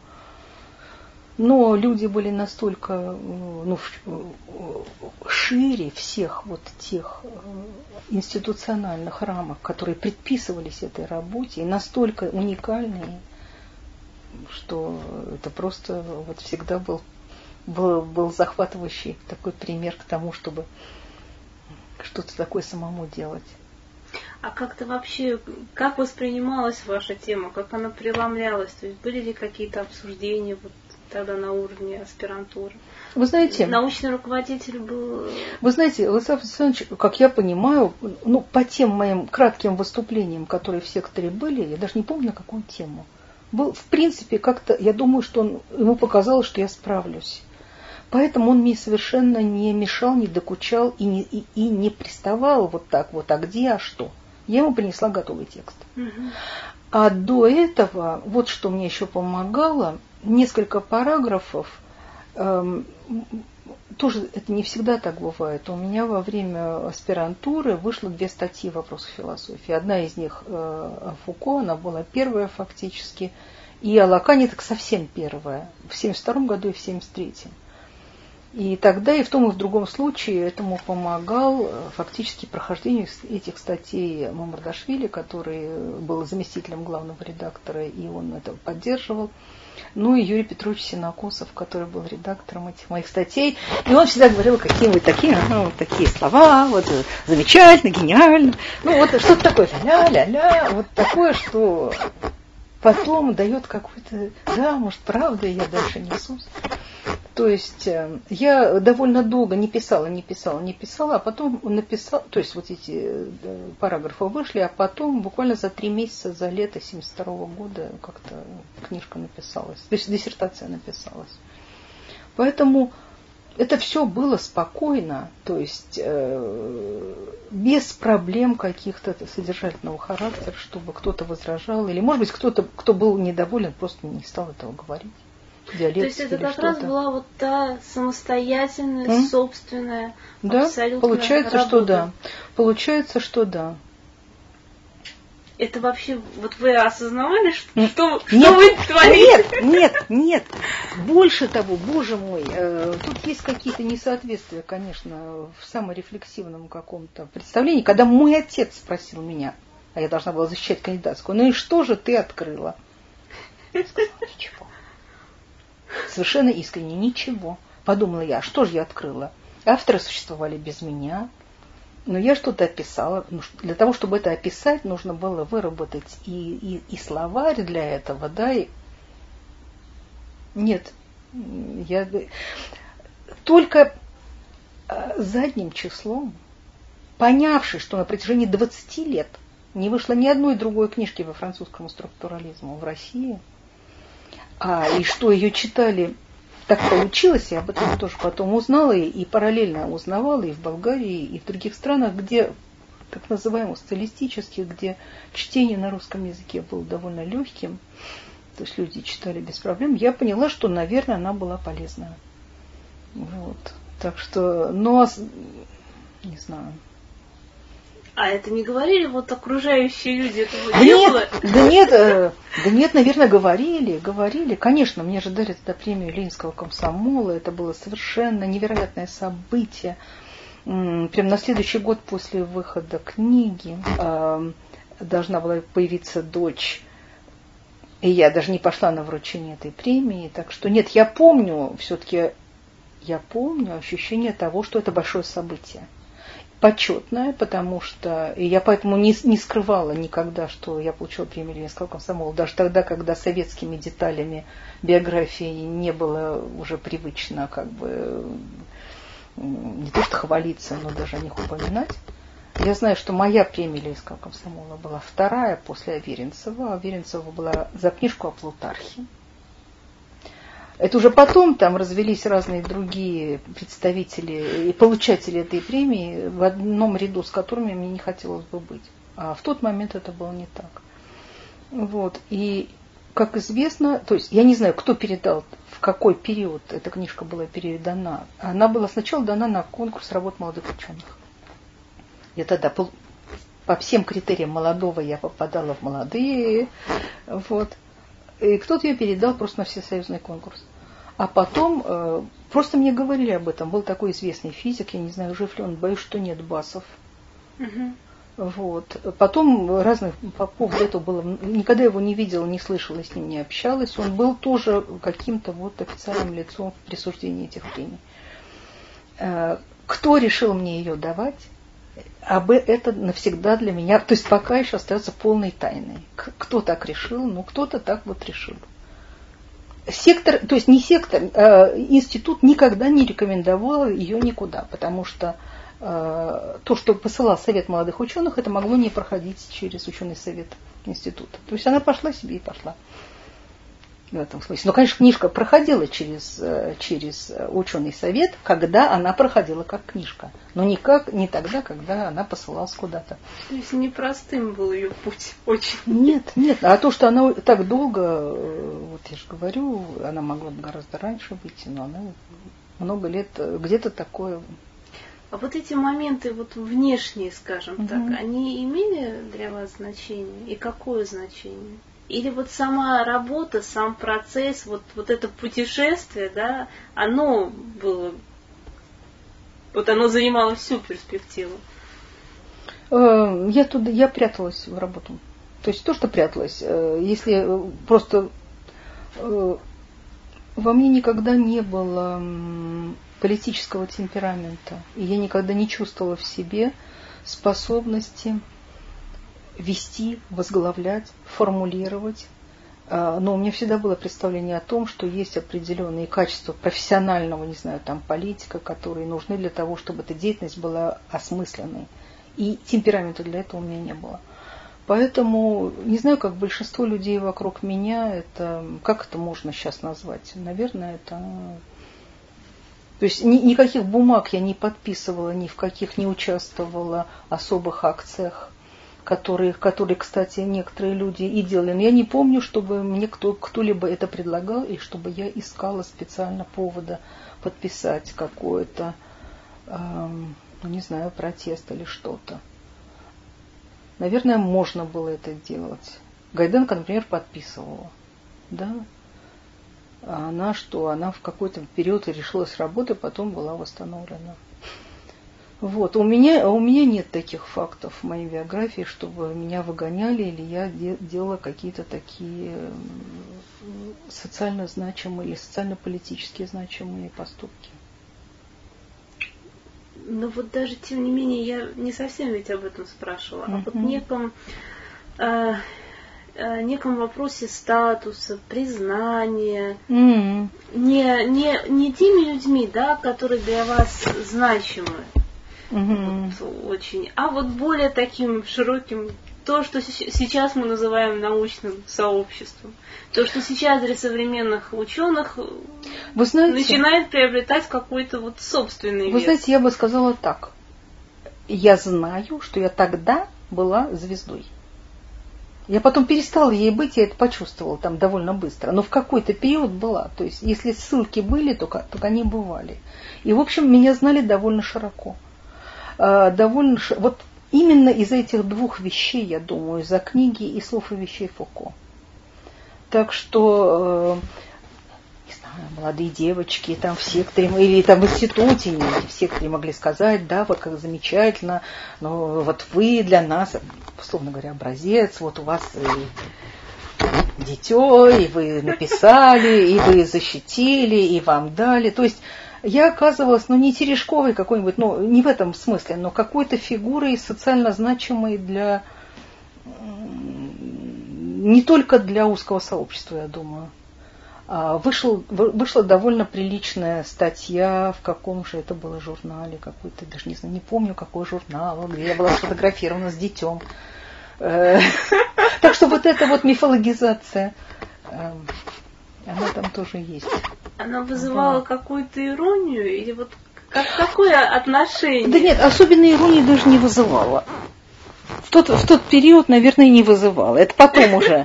Это все-таки было приятно. То, тот факт, что я получила премию Ленинского комсомола, это мне помогло выбраться все-таки, как-то решить вопрос квартиры, то есть вступить в кооператив, чтобы что-то такое построить и как-то жить э, человекообразно. Вот.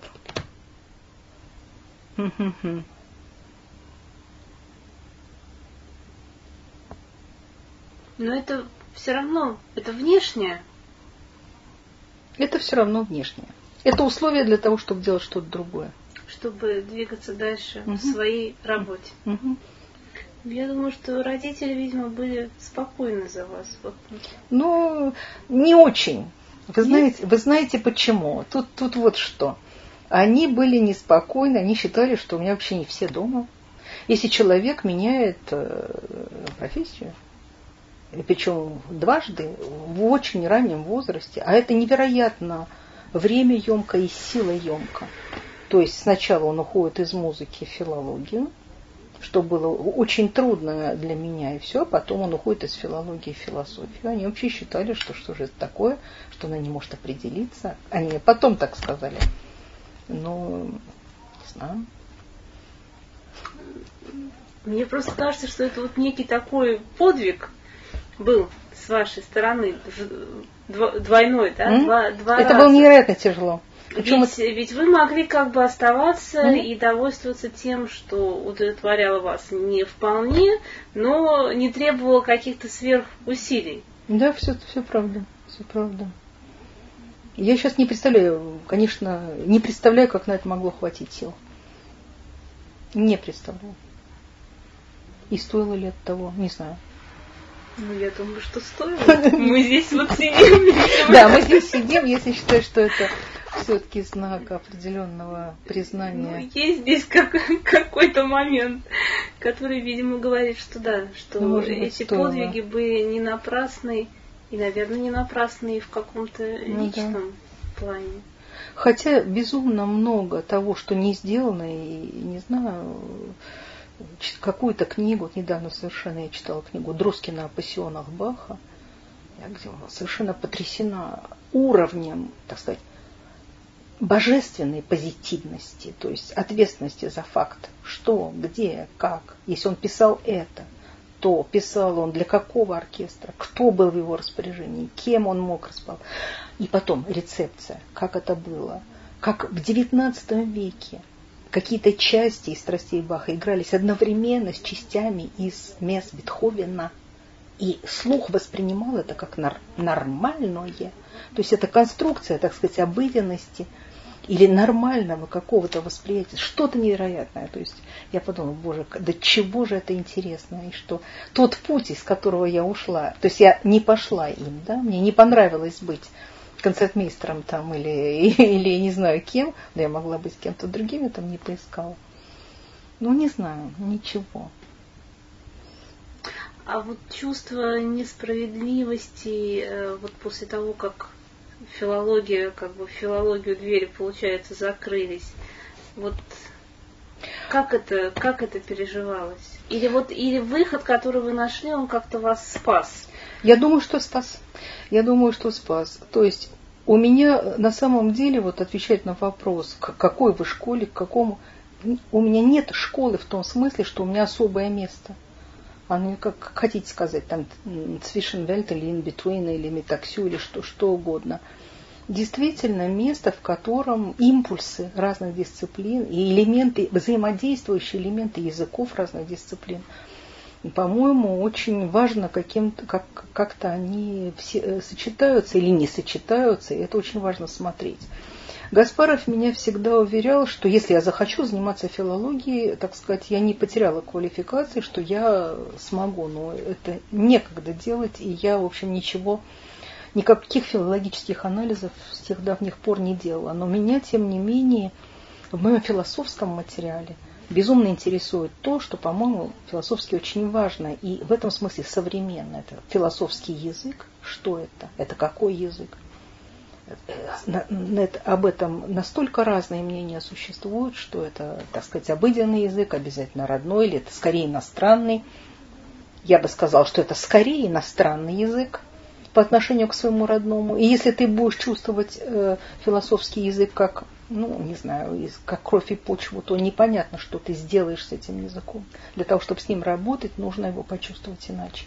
То есть это невероятно важный вопрос. И вот в последней из книжек, которая называется «Философский язык Жака Деррида», я пыталась каким-то образом найти путь к этой какой головоломно сложной фигуре через отношение к языку. По крайней мере, часть материала, который у него был, мне казалось, позволяет это делать. То есть посмотреть, что этим обусловлено его неудовлетворенность ситуации отсутствия родного языка в том условном смысле, в каком это к нему применимо, что он не знал ни еврейского, ни арабского, а французский знал только в таком оккультивированном виде, который э, позволяет его воспринимать только как насаждаемую норму, а не как то, с чем ты родился. Как этот путь его дальше подталкивал к тому, чтобы искать какой-то способ своего обращения с этим языком, то есть деконструирование всего, что на нем написано. Но это сейчас я говорю только один срез, и говорю достаточно примитивно. Но, в общем, вот эта область, мне не хочется сейчас ее называть философией и филологией, потому что слова звучат архаично. Слово филология вообще звучит невероятно архаично. И недавно случилось читать одну из полемик в журнале, по-моему, это было новое литературное обозрение. Смешно. Люди говорят, да, там нет ни в английском, ни во французском, никакой филологии в том смысле, в каком она была в Германии и в России, нет и отношение, так сказать, филологии как науки о слове. И в том и в другом случае это всегда связано с искусством или критикой. А это другие совершенно модусы обращения со словом. И, кстати, мне кажется, что, сейчас не буду об этом говорить подробно, но вообще эта тема очень интересная, что этот пропуск филологического в некоторых культурах, он имел потом очень большие следствия в том, как вообще культура дальше развивалась, что она считала своей тематикой, что не своей. В общем, мы с Гаспаровым когда-то собирались написать маленькую книжечку на тему философии и филологии, и у нас был такой семинар. Ну, не семинар, неправильно говорю, спецкурс, маленький спецкурс. Но не получилось, потому что он всегда требовал жестких определений, а я их не готова была давать. Но, может быть, я все-таки соберу какие-то остатки и какую-то книжечку сделаю. Вот. Ну и вообще все, что я делаю сейчас, э, вот, э, так или иначе, мне кажется, даже в большей мере вводят филологию или в широком смысле слова материи, связанной с языком, нежели это было раньше. То есть вот я отвечаю на ваш вопрос, я сейчас думаю, я этого не думала до разговора с вами, что, пожалуй, так оно и получилось, что я из 70-х годов в нулевые перенесла что-то вот, э, что-то, что в меньшей гораздо мере, скажем, 80-е, где я занималась теорией рациональности, немножко в другом ключе. Я хотела как-то больше продвинуться в философию в других смыслах, где я там, придумывала теорию рациональности, которая бы так вполне невероятно в себя включала и, и рассудочные элементы, и интуитивные, всякие. Как это было бы хорошо, если бы она могла быть такой, рациональность могла быть такой емкой. Там языка было меньше.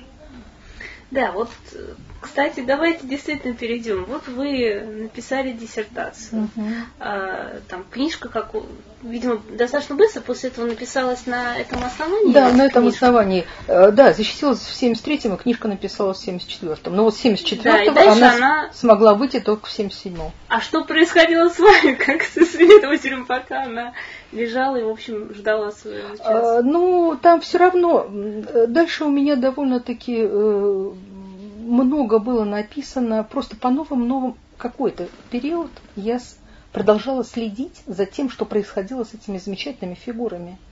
То есть с Фуко прежде всего у меня Фуко развивался, и мне- все это было видно, боже мой. Был такой хвост. Да, боже мой, это потом я уже себе сказала, не хочу быть хвостом, меня, меня это уже больше не интересует. Мгм. Вот. Но, скажем, в 78 у меня вышла следующая статья, которая уже была посвящена следующим его работам, совершенно другому циклу, не археологии, а генеалогии. Мгм. То есть это происходило такое прямое отслеживание, прямое отображение. Сейчас я смотрю на это и удивляюсь, думаю, боже мой, да. И несколько статей было написано и по Лакану тогда. Лакан как раз вот умер. А, Боже мой, я сейчас забыла, в каком году он умер. Нет, он умер в 80-м, по-моему. Не буду сейчас врать, вот просто не буду. Вспомню, в каком. Но, по крайней мере, несколько работ после тех статей, которые легли э, в основу э, диссертации, потом книжки, э, я продолжала не, не по инерции, но смотреть, что дальше там делается. А там разворачивались целые траектории жизненные пути. Это я потом уже для себя построила. Кто-то ее оспаривал, кстати, эту классификацию периодов Фуко, где археология, генеалогия, эстетики. Э, Я ниоткуда ее не брала, это я его изучала и описывала. То есть когда-то это было очень нетривиально так его описывать. А куда это все шло? Это шло вот э, у Бориса Тиграновича Григоряна в кни... э, были сборники, соответствующие по тем или иным периодам и вообще по современной западной философии. Так что тогда она называлась буржуазной, конечно. Вот. Так что, так что, да, и тут же произошло такое важное для меня расширение, э, это все-таки на проблематику бессознательного, которой я до этого занималась мало. И это был Тбилисский конгресс по э, вопросу о бессознательном, его, его функции, природы и методы исследования, где я была пленарный докладчик. Можно считать, что вместе с Романом Якобсоном. Но в каком-то смысле там вместе, по крайней мере, была ему представлена. Давайте поговорим вот об этом. Да. Да, но Это, это какой-то поворотный был момент. Э, Это был момент поворотный в том смысле, что я э, себя предъявила тем самым большому очень международному сообществу, главным образом французскому.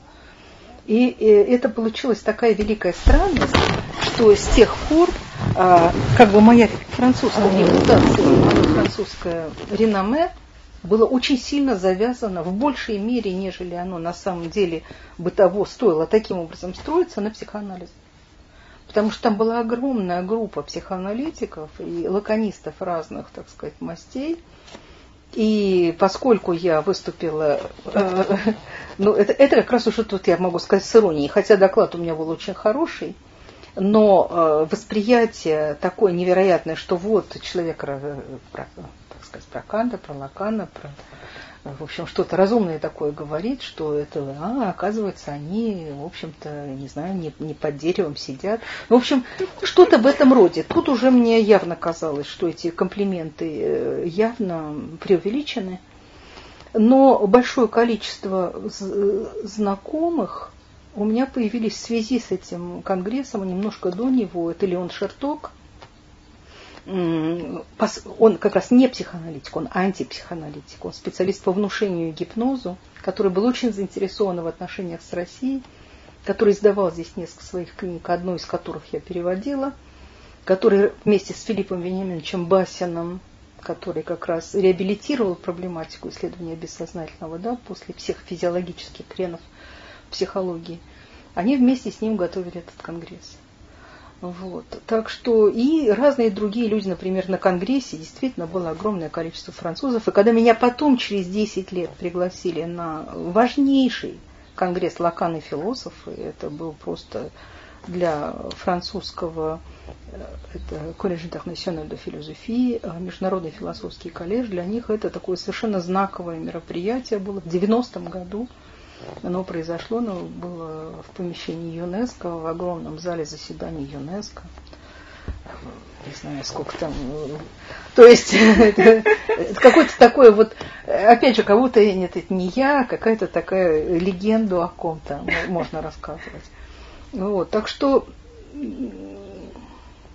ну, можно сказать, что после того этого французского тур де форсов в 90-м году я проснулась знаменитой, но знаменитой в таком скандально-французском смысле. Я об этом немножко пишу в, своей книжке про Давида, что там на меня нападали люди, которые, которым неприятно было, что какая-то девица из марксистского такого окружения, вот не девица, а уже тетенька, рассказывает что-то такое про Лакана, и совсем не то, что они считают, что надо было бы рассказывать.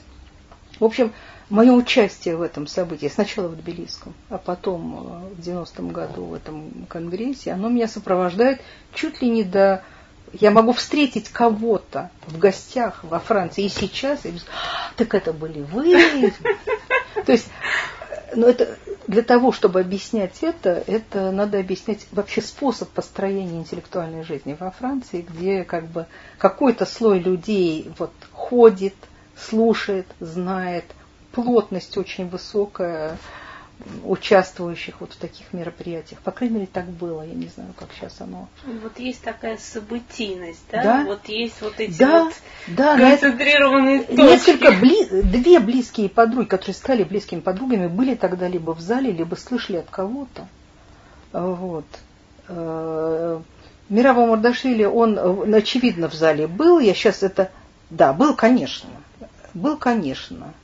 Он говорил, сейчас я забыла, кто кому э, сообщал. Сара Кофман говорила об этом и Мардашвили или наоборот. Словом, в тот же самый день моего выступления в Париже они встретились, были вместе с Аней Пельвуа, встретились, и, и, и один другому рассказывал, что вот мы только что слышали такую, значит, такой замечательный доклад. То есть это показывает только, насколько э, вот такой плотно сплетенная ткань взаимодействий социально-интеллектуальных, да, получается. А в Советском Союзе этого не было? Ну, по крайней мере, я этого, я, я этого не чувствовала. О своих больших достижениях я здесь почти никому не рассказывала. Тогда еще не, совершенно не надо было. Угу. Никак. И э, когда за мной гонялись, что я давала интервью в Тбилиси, э, мне попросил Дам Шинирадзе, пожалуйста, не давай интервью. И я э, подумала, ну, ну, ну, ну что, ну не буду давать интервью. Я ходила гуляла по городу. Вот. Э, тем более, что нет у меня этой вот такой яркой риторичности, чтобы я что-то такое и умелое, и дипломатичное, и яркое, и хорошо бы рассказала.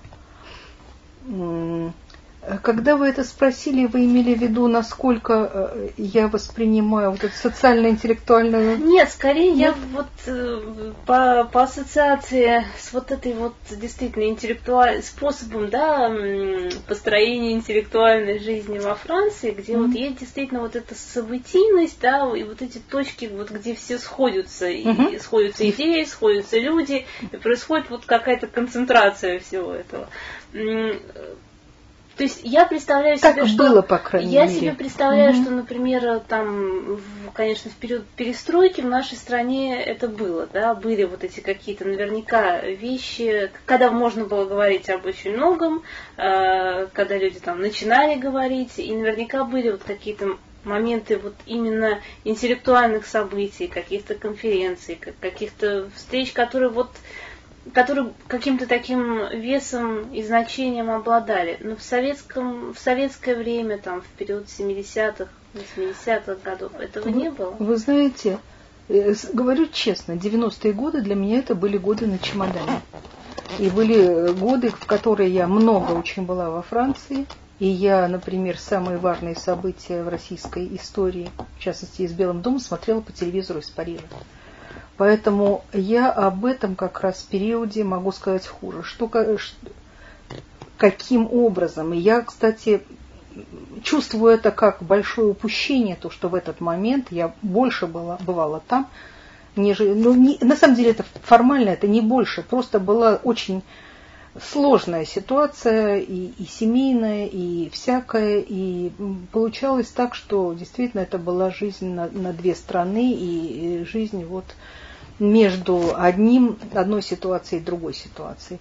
А что касается советских времен, я безусловно помню, как такие вздымающие и, и поднимающие дух, и не знаю, что там еще, все-таки лекция Мамардашвили и лекция Веренцева, и те, и другие. А также, может быть, Александра Михайлова, которая, когда переводила Хайдегера, делала типа маленьких отчетов – или таких рассказов. Это было в помещении Пушкинского музея. Он там были какие-то среды или что-то такое. Данила об этом рассказывала, что она приглашала разных людей. То есть я, в общем-то, это слушала, это было интересно. Хотя я помню это ощущение, что, что Аверинцев в гораздо большей мере транслировал ощущение причащение к чему-то значимому, нежели показывал путь, как это, к этому подойти. То есть, хочу сказать, что это был в очень большой степени соблазн для людей, что можно вот причаститься чему-то духовному без, без черной работы. Вот так, если можно сказать. А, вот что было, ну да, вы... скорее были такие светочи возникали, да, как, на которые люди, да. вот я там был, вот я, вот, вот я это слушал, да, но на самом деле, конечно, ну вот, да, как, как, пожалуй, ваш, ваш образ хорош, что это свет или луч света или что-то такое. Получается, что так. Хотя вот эти моменты, когда были живы и Трубников и Никитин. И когда мы собирались иногда за столом, и причем было такое смешное требование за столом не говорить о делах, и считал, что если там ты заговорил, то побежишь за бутылкой, такое смешное было гусарское выражение, все равно это было настолько человеческие, не знаю, замечательные события, которые, я не знаю, на что их можно променять. Но, но это все-таки это другое. Это, это другое, это, другое, другое. Это не, это вот действительно, это не, не дискуссия, это не, нет, нет, не какая-то презентация нет. разных точек нет, зрения. Нет, нет, нет, нет, нет. Нет, нет. А в, в рамках сектора это было возможно, то есть не, не в рамках там института философии или каких-то более больших э, там межинститутских и межорганизационных вещей, а вот в рамках сектора вот эти вот. В рамках сектора я, я вот что хочу сказать. Вот как и сейчас отчасти, может быть, это было в большей степени. Сейчас даже мне трудно сказать, я не думала об этом специально. Замечательно обсуждали.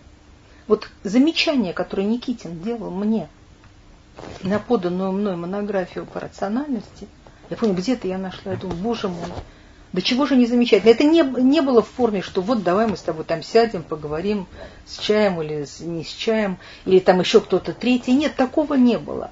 Но я все время помню э, огромную заинтересованность и волнение, что скажут. Вот что скажет, например, прекрасным читающим был Швырев, когда он был в форме. Это всегда было, то есть, если ему понравилось, то он всегда скажет что-то такое, что будет ясно, что его затронуло. И это будет один из маркеров того, что что-то написано важное.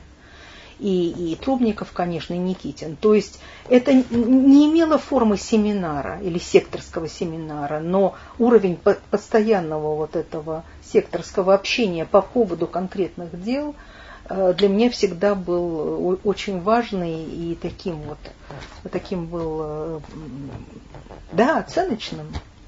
И для этого не нужно было там обязательно соглашаться или не соглашаться. Обычно это имело такую форму, что ты принимаешь к сведению в той мере, в какой можешь, что тебе сказали. Вот по той формулировке, по которой, которую я вспомнила в самом начале. В традиции, которую я не разделяю, в, э, и так далее, и так далее, замечательно. Но тут не говорится, что я сказал бы. А тут прибавлялось. А вот мне кажется, что так-то и так-то и так-то. И в той мере, в какой ты можешь вместить эти возражения или эти соображения, ну, я помню, что для меня это было очень важно. Вот мы с вами, по-моему, недавно говорили о том, как но это уже относилось к более позднему периоду, когда новые статьи Евгения Петровича появлялись, уже Николая Николаевича не было в жизни, к сожалению. Насколько каждый раз это было интересно обсуждать, и насколько это давало какое-то ощущение того, что все продолжается и что такое возможно невероятное улучшение все время качества и глубины, и уровня с возрастом, и по проблематике просто невероятное. Ну, это все-таки тоже немножко другое. То есть это mm-hmm. разные люди с разными да. специ... специализациями, да. с разными да. направлениями. А вот, вот этот момент, когда вы попали там фактически, да, в среду там людей, которые занимаются теми же предметами, теми же материями, что и вы. А, вот тот же Тбилисский конгресс. Там вот этот момент был или нет? Это совершенно другие. То есть, я не знаю, другой области практики или познания более внутренне разорванные, нежели психоанализ. Угу. Когда потом, я, конечно, в тот момент я это вполне не понимала. Это я поняла позже. Тбилиси был 79-й. Угу потом были, э, были 80-е годы, я сейчас о них не говорю, в 90-е, когда я была много в Париже, и 80-е отчасти тоже, когда какие-то книги я читала или я смотрела, насколько много разных тенденций, насколько они несовместимы, насколько это получается раздрай школ и подходов и тенденций и внутри лаконизма, и э, лаканы самые и другие течения, насколько внутри самого этого течения там было Э, много, многого сделано на разрыв.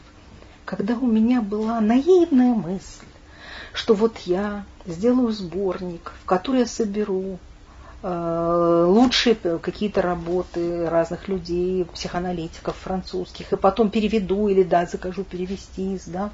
И сказали, это что? А кто согласится, раз согласится с такой стоять рядом с таким-то, вот в таком-то сборнике? То есть для меня это было совершенно шокирующе, пока я не поняла, что да, это так, что это во многом такие достаточно узко сформированные, такие существующие группы и, и группки, которые внутри себя в основном все-таки существуют. И что попытка какой-то, ну не знаю, не докса, а чего-то универсального, но может быть его и быть не может. А, но в отношении к психоанализу вот свое стремление к тому, чтобы что-то такое строить языковое и значимое, это был, конечно, мой перевод Лапланше Панталиса. Этого, этой энциклопедии, по сути дела, французского психо, немецкого психоанализа, прочитанного французской стороной, который я пыталась все-таки как-то сформулировать на русском языке в тот момент, когда э, русский Фрейд не существовал, или, по крайней мере, был забыт – и для того, чтобы найти, так сказать, нужные понятия, или тем более объединить в единые гнезда разрозненные понятия, нужны были особые силы. Но э, то есть, если в той мере, в какой я понимаю суть вашего вопроса, я вижу, что я не могу на него ответить, потому что получалось так, что те люди, которые, скажем, близки по проблематике, по материалу, они совершенно иные по подходу скажем, э, это связано с такой, в общем, талантливой группой, как э, Рыклин, Подорога и другие. В како, с какого-то периода, скажем, Фуко или там, не знаю, Дорида, отчасти, да, но это все, э, так сказать, материально, формально, то есть не формально, а по материалу это тот же материал, но он обрабатывался в абсолютно другой перспективе, с другими подходами. А я оставалась в своем секторе теории познания с таким материалом. И вот здесь как раз это один из невероятных тоже э, редкостных обстоятельств, что в теории познания тихо сидел человек, который занимается постмо... То есть от этого много непонимания, как это можно, с одной стороны, заниматься постмодерном внутри философии науки, да, э, странно. В общем, со всех сторон это непонятно. Иногда я думаю, что, может быть, я пытаюсь что-то такое сделать, что невозможно сделать. Это я сейчас так думаю. Ну, мы сейчас к этому вернемся. Психоанализ, э, где он появился, откуда он стал э, расти, откуда эта тема стала развиваться? А, а, очень-очень давно, очень-очень давно, когда была в университете, там была такая профессорша Арис, э, которая занималась целиком английской литературой, и в частности она, так сказать, мне посоветовала писать работу. Я писала работу по Айрис Мерток. Арис Мердок в тот период была такая тоже еще достаточно ну, не начинающая, но у нее была книжка, например, там, не знаю, Сартер, романтик, рационалист, это тоже был один из импульсов к философии. Но экзистенциальная и психоаналитическая подоплека всего, она там, конечно, была очень сильная в ее книгах. Я помню, что я тогда просто читала все, что могла по-английски, по иностранной библиотеке. И даже был у меня микродомашний, ну не семинар, я просто рассказывала о Фреде. Ну вот, Васе Лопанову и его друзьям, там, композиторам, э, двум-трем, которые приходили домой. Но рассказывала, что могла. Вот. Э, так что интерес был, но он вот как-то, какие-то линии, да, они теплятся, теплятся, непонятно, они разольются что-то. И потом как потом нет. снова это А потом э, в связи с Лаканом это попало уже во французскую обойму, в другую языковую обойму. Угу. Это уже могло было быть увязано с интересом к гуманитарной эпистемологии и вот в эту сторону. Собственно, я и пыталась проводить. Это французам и не нравилось в моем докладе, что я вспоминала о том, что, собственно, Лакану, у Лакана был явно период такой скорее эпистемологического интереса, прежде чем этика политического больше проявилась. Но это можно спорить об этом, да? А Этину Балибару казалось, что нет, он всегда был только... Тут, то есть какие-то свои способы восприятия, они... Очень жесткие. Да, да. И потом вот связанные с какими-то такими групповыми мотивировками, которые человеку из другой культуры, из другого места совершенно понять невозможно после Тбилисского конгресса вот как дальше пошло? То есть как-то на вас это повлияло, вот общение? Или дальше нет. вы опять-таки нет, развивались нет. сообразно... Нет, я развивалась сообразно... Собственной логики. Собственной логикой и секторской тогда логикой. Ну, в общем, вот я писала докторскую, а докторскую. Мне надоело следовать за. То есть я довольно долго следовала за, потом мне это надоело, я решила сменить полностью материал на в той мере, в как, ну, это не было, не была смена полностью. Но, по крайней мере, материала французского в моей докторской диссертации мало. Ну, рассудок, разум, рациональность, рациональность как познавательная uh проблема. Но там я, э, кстати, пошире посмотрела и э, все равно, то есть за рамки структуралистской проблематики вышла, и Рикера я довольно много читала. Жалею сейчас, что не написала ничего в тот период. Вообще интересно, кстати, имейте в виду, что надо все делать, когда хочется – потом что-то, это что-то, что не сделано, оно потом уже никогда не будет сделано. Скажем, мне хотелось написать книжку о психоанализе тогда, и хотелось написать о Рикере что-то вот в тот период. Но я mm-hmm. тогда не сделала. Вот и отсыхают какие-то шансы, а потом реализуются какие-то совсем другие. А тема рациональности? Как она возникла? Ну, так она, э, с одной стороны, это была, э, это не то, что а, она всегда была со мной, а что такое рациональность, как не, или объективность, как не один из параметров рациональности. А с другой стороны, это был очень забавный период, когда абсолютно все писали книжки о рациональности у нас в секторе. Да, да. Все. Поэтому вот просто это было наше коллективное творчество. То есть не было ни одного сотрудника. И, и Порус, и Пружинин, и потом попозже там Швырев. То есть все написали книжки о рациональности. Ну, такой был период, то есть он был связан для тех, кто работал в позитивистской, постпозитивистской традиции с определенными механизмами эволюции той традиции. Uh-huh, uh-huh. А я, естественно, с другой стороны подползала все-таки э, ко всему этому. Ну, в общем, это какое-то там было мое собственное маленькое слово, которое я тогда сказала и сочла его допустимым для того, чтобы защитить его в качестве докторской. Вот. А, не знаю, я, я помню такую смешную мысль, что я думала, что вот когда-то это было резонно, что когда у меня будет докторская диссертация, я буду такая богатенькая и смогу. Критерий у меня был такой, что да, это, это зарплата водителя автобуса. 400 рублей. Но потом все это в конце 80-х годов рухнуло с такой страшной силой, что... Вы защитились в 88-м? да, в 89-м было, было утверждение, в 88-м я защитилась. И, в общем, все это уже стало тихо разваливаться, и я почему-то себе сказала, что да, во Франции у меня, кстати, не, во Франции я была в 86 году первый раз очень кратко, а до того меня не выпускали, не выпускали все. Не потому что ну, я вот это общение, делала. которое тогда вот в Грузии завязалось, оно, оно как-то а, как оно, вообще это оно было прямо, возможно? Оно прямо не продолжалось тогда а, а никак. Значит, Шерток, который был все время часто был Леон Шерток, француз, стало быть, который готовил тогда тбилисский э, симпозиум. Ну, меня очень поддерживал Басин, кстати, ему очень нравилось, что я пишу о Лакане по психоанализу. Вот он, не знаю, как-то и все-таки это было замечательное мероприятие. И один из моих, э, одна из областей, где я чувствую свой долг, все-таки написать о, о этих двух людях и вообще о том, что они сделали в истории науки, в истории, в истории просто интеллектуальной жизни. Вот а, прямых никаких, никаких-то новых контактов французских не появлялось, но у меня параллельно были другие контакты, то есть вот и, и, скажем, в тот же самый год я получила впервые посылку с книжками от Derrida, и что-то мне привез Шерток, и вот одно из первых писем, которые я цитирую в книжечке, оно как раз, по-моему, чуть ли не сентября 79 года. Так что это вот то, то, то тот структуралистский, условно постструктуралистский пласт, который звучал и который, э, я не знаю, может быть, ту же самую пору, я уже не помню, э, я пару раз написала Фуко, у меня есть его ответы. Э, сейчас я тут перескакиваю в конец, это все уже находится в архивах, так что они там с большой, с большой радостью принимают вы вот письма.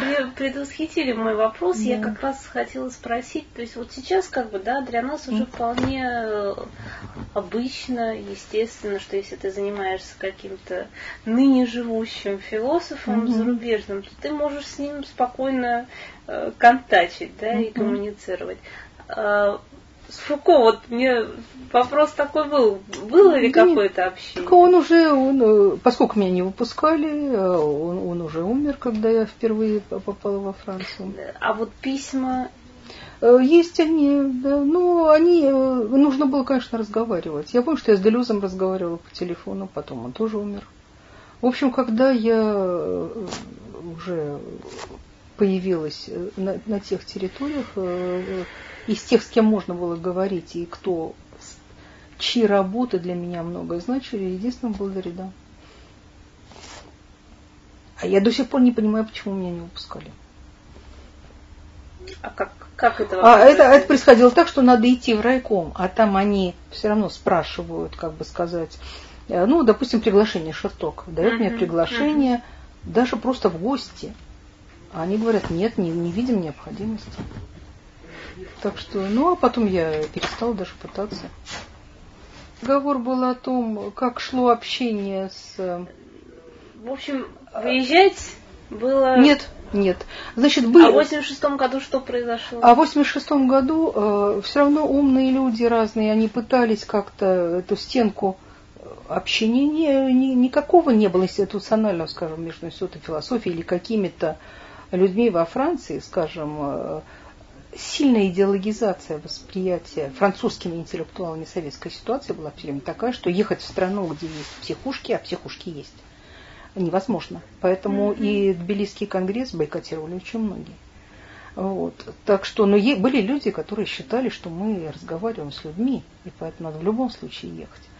И э, небольшая группа людей, кстати, Ивон Брес, который приедет э, в конце мая сюда, и здесь он будет выступать там в, в французском коллеже, а потом в институте немножко, в котором будет у нас дискуссия. Это тоже, э, так сказать, мой э, вот контакт и глубокий давний приятель с тех пор. То есть он приезжал, когда-то он участвовал в Нобелистском конгрессе, приезжал вместе с Шертоком. Кстати, Изабель Стенгерс тоже с ним приезжала. Мишель Анри тоже приезжал. Мишель Анри, который потом был действительно вознесен на соответствующий пьедестал, как неофеноменолог, исследовавший аффекты и прочее, прочее. Так что какое-то количество э, Шерток, Ивон Бресс, э, Изабель Стенгерс, ну, с ней я потом виделась, она жила э, в в Бельгии, но приезжал часто, достаточно близко, полтора часа на поезде в Париж. Вот, поэтому, а дальше все получалось все равно раскрутка тех каких-то связей, которые уже наметились. Скажем, когда в период начала перестройки западные интеллектуалы были очарованы тем, что происходит в России, стали искать французские министерства, стали искать способов привлечения к себе э, российских специалистов, то я была одной из первых, по-моему, просто первой в той группе, это называлось профессор à temps partiel, э, преподаватель не на полную э, загрузку. Это, это был трехгодичный пост, на который были приглашены по распоряжению Министерства образования и Министерства там еще чего-то и иностранных дел. Университет Париж-7, один математик, одна лингвистка Бакадорова, специалистка по пор-роялю и ваша покорная слуга. Ну, собственно, это, это в тот момент э, в этом участвовал как раз Ион Брес, который э, руководил небольшой подсекцией эпистемологической внутри университета Париж-7. Вот. И я, значит, там на три года, то есть это, я там могла находиться шесть месяцев, остальные шесть месяцев должна была находиться. Там свои какие-то были сложности, связанные с тем, виза, не виза, какого типа и так далее. Вот, но это был невероятно сложный, невероятно сложный педагогический опот – это года были какие? Это была середина 90-х, э, примерно между 93-м и 97-м, вот в этот период. Ну, преподавание. Да, да, давайте нет, давайте вернемся. Вот в 86 году это, это была первая вообще поездка. Это была первая поездка моя, по крайней мере, во Францию, где Игорь Смирнов, который умер уже давно, он был ученым секретарем отделения философии и права. Угу. Он давно пытался пробивать вот как раз стену м, такого нежелания контактировать. И французские интеллектуалы, и сам Дорида не хотел, кстати, никто не хотел особенно так участвовать, потому что э, французские идеологические э, так сказать, критерии таковы, что тут, если ты будешь общаться с кем и не надо, то есть в другом смысле, это уже тоже очень зазорно. Вот, но Игорь Смирнов убедил тогда Климан Сейлера, который был руководителем Дома наук о человеке, в том, что это хорошая инициатива. И пригласили небольшую группу людей, чтобы это был не семинар, это был семинар на тему науки о о природе науки, о, о душе и психика. И вышла книжка небольшая, так она примерно называлась, «Науки о человеке». Там, я не помню сейчас точно. То есть э, туда поехал покойный уже теперь Караулов, директор Института русского языка. Потом кто там еще был. Ну, в общем, в любом случае, э, с французской стороны участвовал как раз Иван Бресс, и участвовала Стенгерс. По-моему, она, она, она была там тоже. Участвовал Мишель Анри. Вот. Так что это был вот такой пробный шар, и, во всяком случае, удивительное событие, когда люди думают, что контакты они начали сами собой, и как-то сами собой получились. Это неправда, потому что это были обоюдные усилия. Это были обоюдные усилия. И причем э, нужна, нужна была смелость с обеих сторон. Чтобы тебя не заклевали там, что ты идешь на поводу этих, а здесь, что ты э, не знаешь тоже, как правильно ты себя ведешь. То есть это вот ситуация, при которой умные и смелые люди взаимодействовали, они что-то пробивали. А вот это вот отношение там, вы его mm. вот, вот как оно проявилось, как вы его ощущали? Э, все равно я там общалась, э, поскольку мы говорим сейчас о 86-м годе, там был как раз туда приехали еще несколько коллег, которых я знала по переписке. Патрик Сырье из Лозанны. Я не помню даже сейчас он был ли уже в Лозанне или был еще в Париже. Это очень известный специалист по, э, по истории русского языка, знания вообще русской культуры. Его книжку «Структура и целостность» я потом переводила. Он, кстати, на этом семинаре 86 -го года был. Э, меня там удивляло, что специалисты по специалисты по хорошо знают и, и цитируют, и спрашивают, а как вот вы в такой своей работе рассматриваете это? Боже мой. Ну, то есть, э, а вот здесь вот вы Фуко подали как? То есть, в тот период те, кто пришел, были заинтересованы. Хотя были, как всегда, это всегда обязательно бывает, некоторый провокатор, который вышел и который стал... Ну, то есть это неинтересно уже, зачем все это надо, зачем uh-huh. они сюда приехали. Но тут важно, чтобы Игорь Смирнов тогда был на высоте, он как-то так... Э, потом, что там еще было? Да, э, познакомился тогда же с Пьером Нара, который э, был, я не знаю, сейчас он остается или директором издательства «Галимар». Вот. Он был руководителем важной серии «Места памяти» Льюд Мемуах. То есть это важное ответвление историк, историографической э, проблематики. Вот. И тоже ну, все время были э, сложности такого типа, что вот на них написали отрицательную рецензию. Там, не буду сейчас вспоминать, кто написал отрицательную. Вот надо написать такую, чтобы было понятно, что вы, мы понимаем, о чем речь. Значит, была написана такая рецензия, чтобы было понятно, что мы понимаем, о чем идет речь. То есть э, какие-то вот э, непростые вещи были, конечно. Но тем не менее это было как бы как теперь говорят, рабочая все-таки. Да, безусловно, безусловно. Потом маленький семинарчик был в 89-м, совсем уже почти незаметный, а потом вот этот огромный в 90-м конгресс Лакана философа, который был... Э, э, и, и вокруг него уже были разные другие поездки и в Дублине, и э, вообще Париж, если там находиться, это центр мира еще тогда продолжал быть. То есть э, крупнейшие американские философы там проводили свой sabbatical, приезжали туда, то есть кого там только я не видела, и Роберта Коэна, но ему уже не было sabbatical, он уже был на пенсии, Марк Свартовский и Иэн Хекинг, который потом в Коллеж де Франс читал лекции, и, и там же проводил, например, свое одно из заседаний такое – Лекторский очень ценит, э, ну, по крайней мере, читает люди из этой группы ISTP, International Society for Theoretical Psychology, э, Международное общество теоретической психологии, то есть э, все те, о, о ком мы слышим от Алены, и Шоттер, и Герген. Ну, а это не потому, что они приезжали в Париж, а просто в Париже было одно из первых заседаний этой группы, с которой я потом как-то сблизилась и на четырех их конгрессах в Отове, и в Берлине, и, и, в, и потом в Стамбуле участвовала. Это всегда было очень, кстати, интересно, потому что такие неортодоксальные психологи, которые интересовались теорией, ее по-своему писали, интересовались русским наследием, и Выгодским, и Бахтиным, и всяким. Ну, а вот фигуры, как вы слышите, на слуху и сейчас, как будто они вчера родились, а это вот последние, последние лет 20 лет. Вот, То так что... вот это вот развитие от 80-го года к 90-му и дальше, вот это вот между, да, вот на, уже mm. на международном уровне mm-hmm. общения, да, не, не внутри страны. Да-да, да-да. Э, там уже э, доминанта была все-таки западная. То есть она была просто по фактуре существования в тот период, я помню, действительно, было несложно, я не знаю, сейчас это уже наверняка было бы сложно и, наверное, невозможно жить на таком графике, как у меня тогда получалось.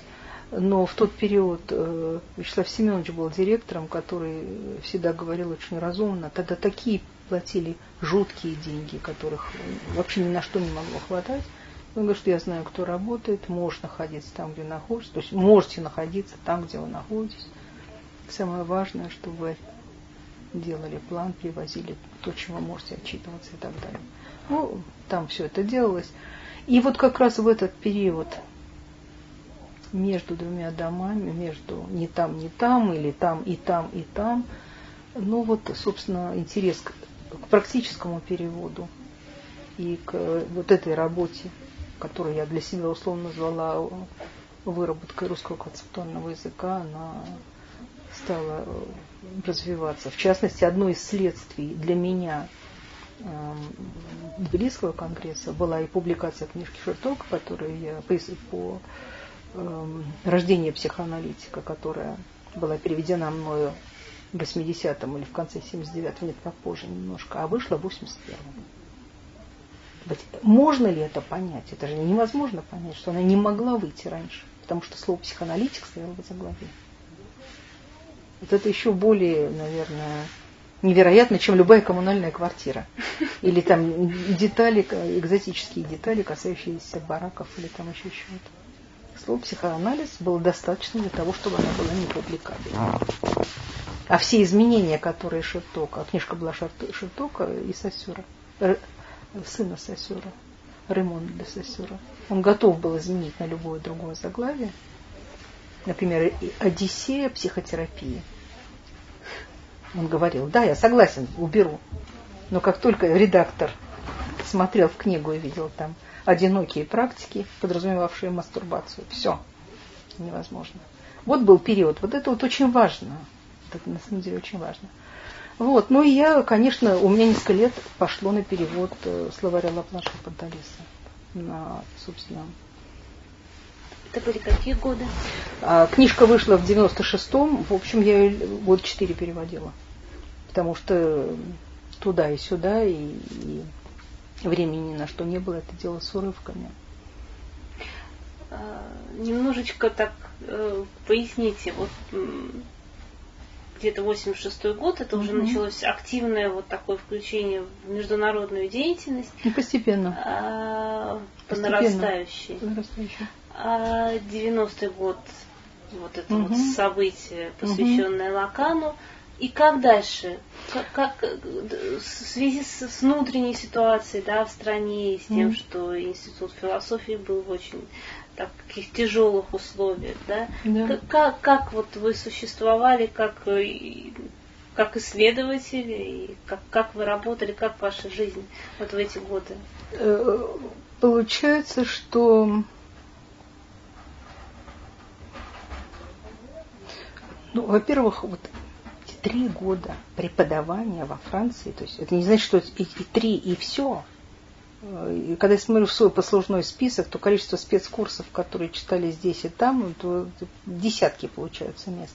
Но это просто было одно из наиболее тяжеленных для меня, просто немыслимых, немыслимого преподавания на всех уровнях университетских, начиная первый курс, то есть начинающий, Дальше, сейчас уже не такие классификации. Первый, потом лиценциат, и потом, ну, условно говоря, то, что соответствует магистратуре как каждый год раз, вперед на следующий год разрабатывалась программа, по которой я должна была готовиться. Я не знаю, как я это смогла вынести, вынести мне непонятно.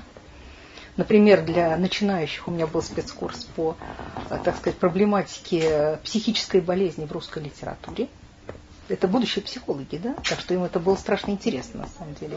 По Достоевскому, по Чехову, по Гоголю.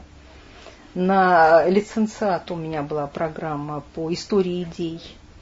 Например, э, ну просто вот э, каким образом история философских и психологических идей в России да, рассказывала, поскольку желание было такое, чтобы я рассказывала что-то, связанное с российской проблематикой, я пыталась это делать, это было очень сложно, потому что надо было это невероятно сложно. Меня никто не обязан слушать. Это не русисты. Это им не надо.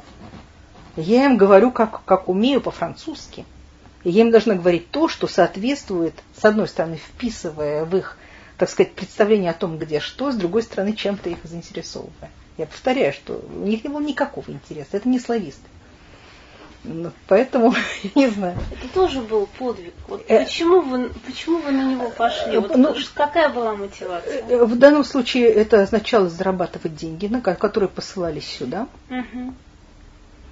И, в, в общем, это называлось э, мужик на отхожих промыслах. А кроме, а кроме этого, этого что, что, а... А, а кроме этого, конечно, условия для работы, которые предполагали, что я сижу в, в заперти в маленькой комнатке и перевожу Лапланш и Панталиса, вот все-таки два года почти я его переводила все свободное время. Вот. Э, а потом уже получилось так, что я ну, взяла свою дочь, когда ей было 12 лет, и один год прожила с ней, и, в общем, помогала ей как могла продолжать образование. Тоже, это тоже было довольно сложно. Вот. То есть во, я, во Франции. Во Франции, во Франции. То есть я сказала про, э, сейчас я говорю довольно хаотично, да, получается, про программы, а в магистратуре те два курса, которые для меня были наиболее значимые, один из них это Павлов и Выгодский – и я придумала такую концепцию, так сказать, ну, специфики русской психологии, которая с трудом вырабатывалась в себя между физиологией и философией. И э, уже тема, которая опять сейчас меня э, к моим нынешним интересам подводит, это я с ними читала э, курс лекций, который некогда и Капсон произнес по-французски э, в Нью-Йорке. Si le son sur le son et le sens. Шесть лекций про звук и смысл, про звук и значение. Именно прослушавшие эти, как я написала в своей последней статье, прослушавшие эти лекции, Леви Строс возгорелся мыслью, что надо развивать структурную антропологию. Так что это я рассказывала, значит, э, вот э, с большим пафосом э, уже магистрантам. А вообще вот все то, что касается моего вот этого десятилетия, которое для меня более французское, нежели, по, по крайней мере, в моем сознании, потому что я, наверное, вытесняю российскую часть. Во многом для меня сложно. Вот там как раз я накопила достаточно много опыта, потому что я, много о чем я не могла бы говорить, что стоит и что не стоит. А тут довольно много опыта, связанного с тем, как проводить экзамены, чтобы было меньше блата или там чего-то. Как э, защищать диссертации, чтобы было больше толку. Я сейчас слышу, что людей спрашивают об этом в передачах там, что делать или тем временем, или там еще что-то. Поскольку у меня есть опыт участия в качестве члена жюри в защите во Франции докторских диссертаций, я могу рассказать и в данном случае кратко хотя бы упомянуть о том, что вот та система, о которой иногда упоминают, но я слышала об этом как, как о германской системе, германская мне неизвестно. Это, конечно, никакого большого совета нет, потому что в большом совете всегда сидят не специалисты. Университет в котором, в котором вы прикреплены, выбирает определенное количество специалистов, в основном 4, 4 примерно человека, это может быть 5, которые э, э, именно и э, произносят свои, так сказать, мнения о данной диссертации, а потом дают не просто корочку, в которой будет написано «защищена» и все, а дают, как бы сказать, приложение, которой написан протокол, что вас спрашивали и что вы отвечали. И тут две стороны. С одной стороны, это как бы замечательно, потому что это содержательный документ, и кто защищался плохо, тот защищался плохо, значит, это, это будет у него написано.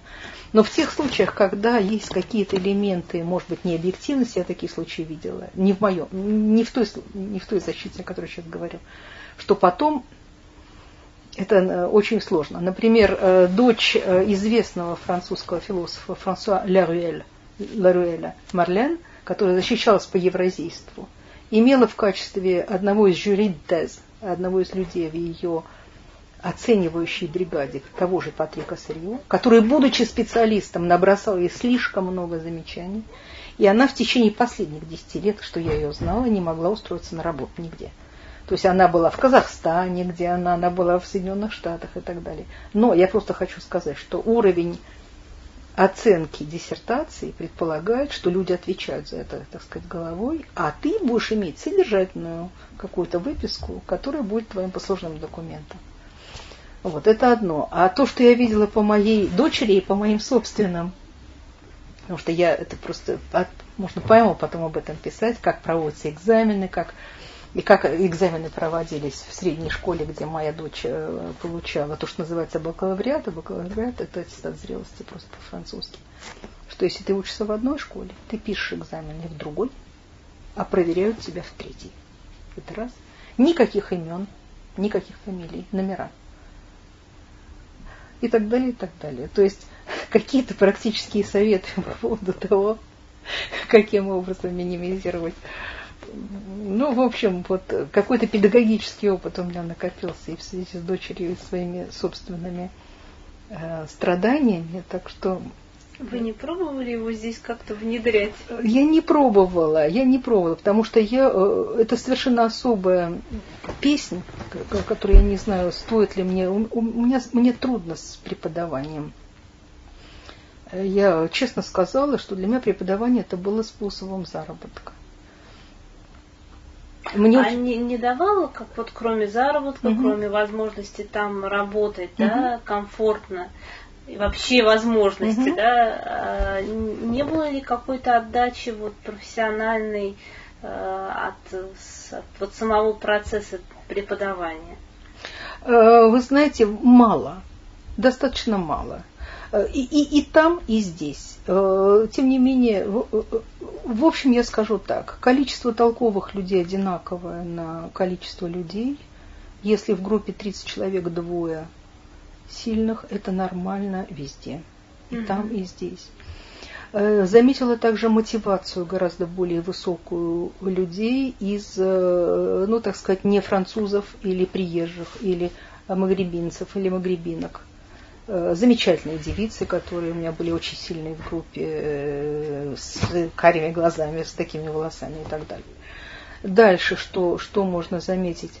Эм, ситуации были разные. У меня была очень хорошая одна девочка, которая записалась в Котютель по странной теме. Я у них читала спецкурсы про Бахтина, и, и она захотела писать Фуко и Бахтин, боже мой.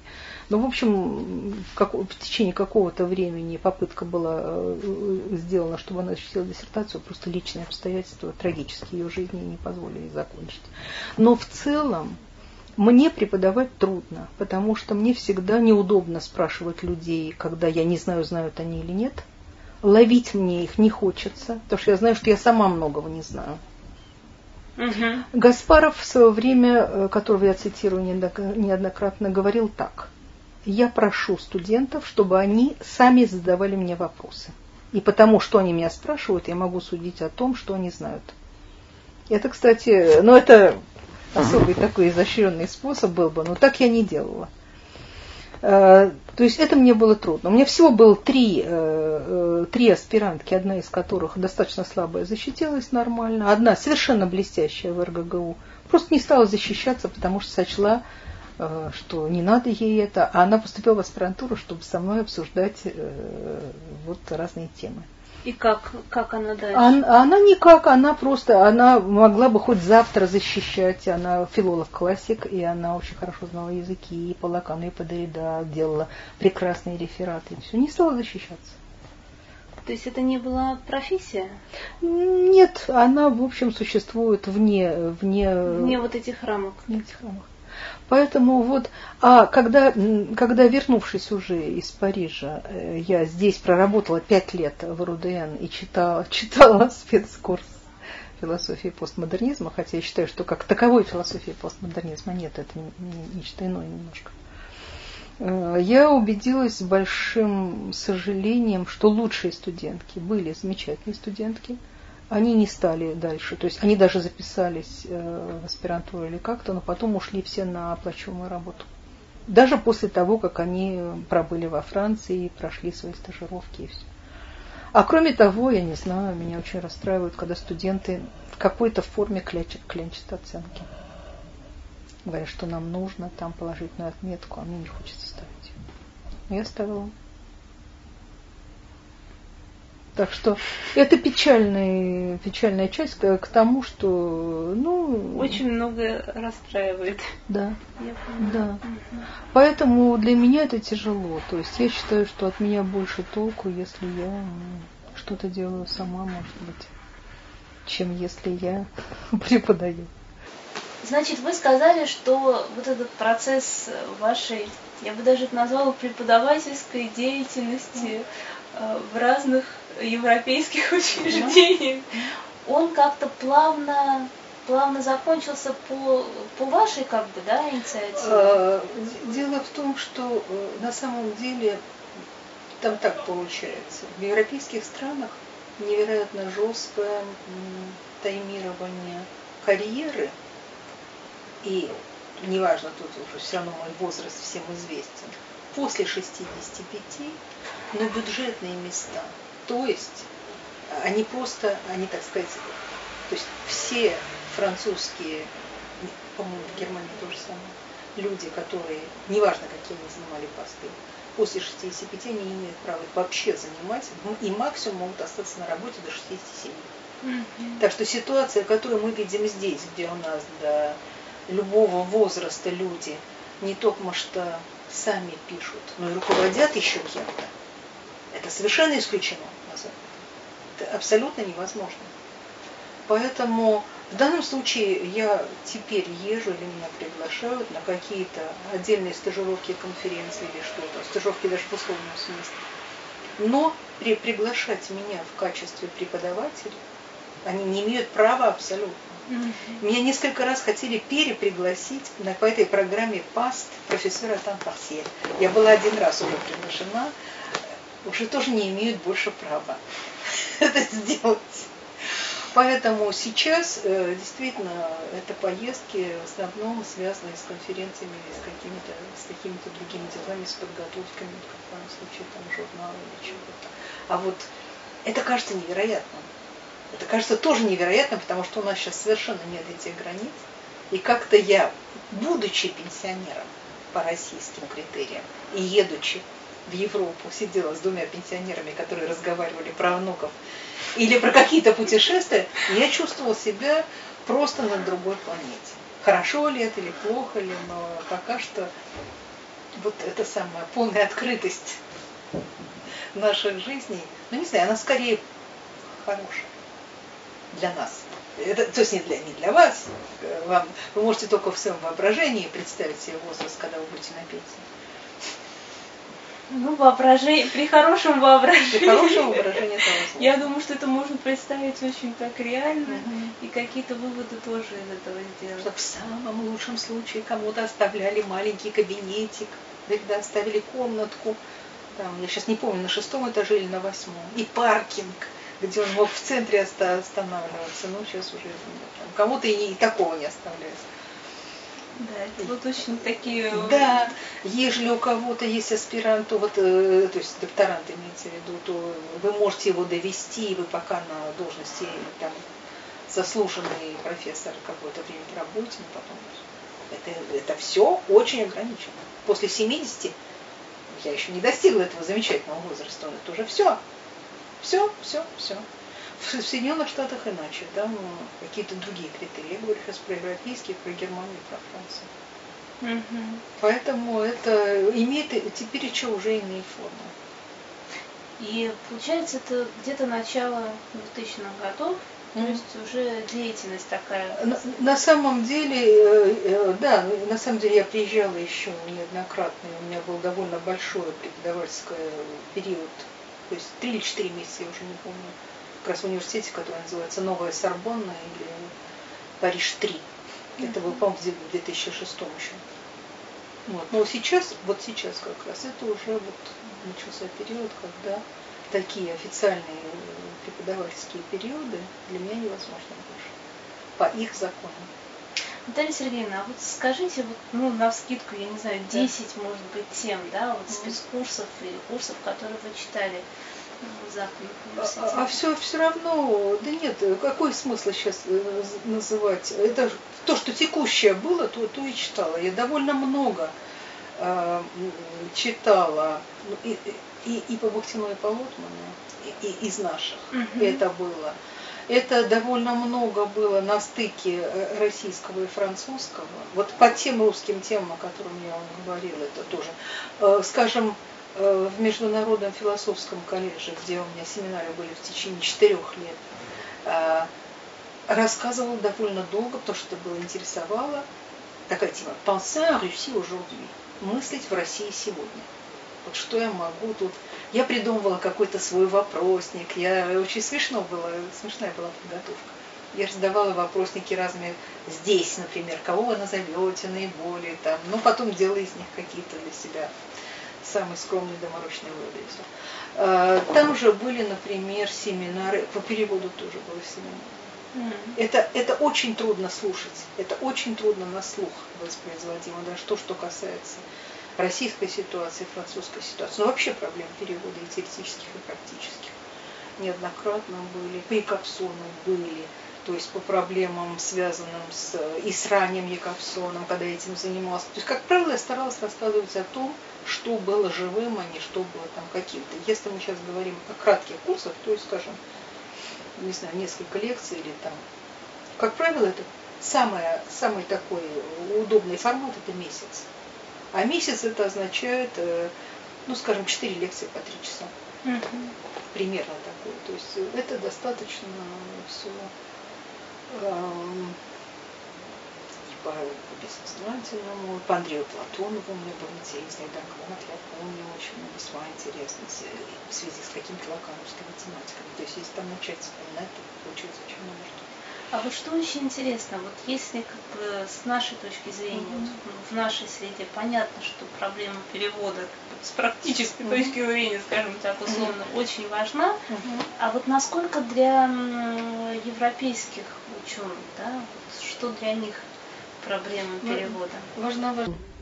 Для всех важна, но тем не менее какой-то радикально новый рубеж культурной, человеческой, не знаю, экзистенциальной, научной тоже значимости есть все равно очень четко он обозначил, все-таки это 90-е. И 90-е в связи с возникновением, но для России это, конечно, открытие себя к Западу неслыханное, по-моему, по сравнению с тем периодом, когда это раньше происходило.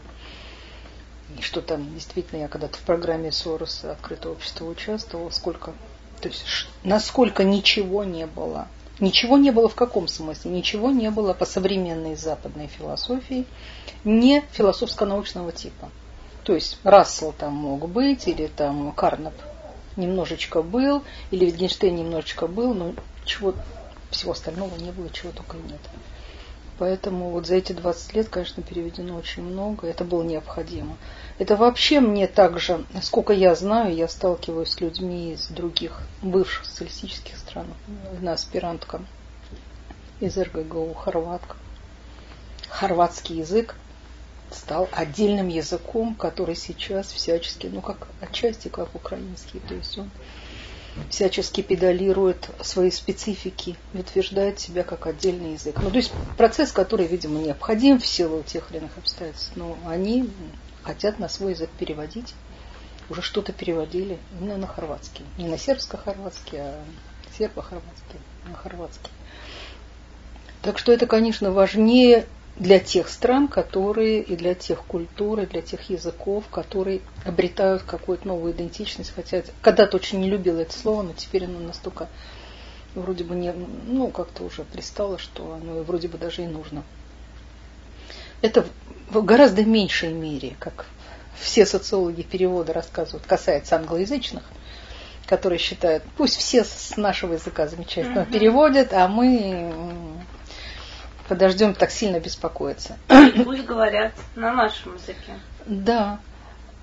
Один ехидный э, человек, не помню сейчас его фамилию, говорил о том, что пусть это еще и маукнется. Угу. Не только те, с кого переводят, но главное те, кто переводит, в конечном счете выигрывает. Так что, если они не будут переводить сами, они некоторый приток необходимого в свой язык, в том числе иного, потому что каждый перевод он дает удивительные вещи, не только какие-то содержания, которые путешествуют отсюда туда, но переосмысление тех средств, с помощью которых мы что-то такое вообще можем брать. Потому что язык меняется в зависимости от того. Уже одно то, что через единицы нашего языка протискиваем, мы пытаемся провести содержания, которые в нем не выражались, они его либо нагружают, либо меняют, либо деформируют, либо расширяют, либо что-то что это страшно интересный процесс. А проблема перевода вообще у вас, вот как проблема возникла, mm. как философская проблема, mm-hmm. возникла в какой момент? В 90-е годы, конечно. Вот когда я существовала между, когда это действительно приобрело такие универсальные для меня рамки, и как понимание, непонимание, и как контекст вообще возможного взаимодействия культур, и как возможность понятным образом изъясняться с моими французскими студентами, которые не филологи и не слависты. И им наплевать на что-то. Им нужно, чтобы так сказать, понимание шло на другом уровне. Специально стараться не будут. И, и как раз в этот период, в связи с тем, что в 90-е из-за такой разрозненной жизни трудно было писать что-то большое свое, невозможно. Я взялась как раз делать большие переводы. Это было возможно. Угу в чужое, потому что содержание уже есть. В него можно войти в любой момент. Вот я переехала, перелетела из Парижа в Москву или наоборот. Открыла следующую страницу и перевожу дальше.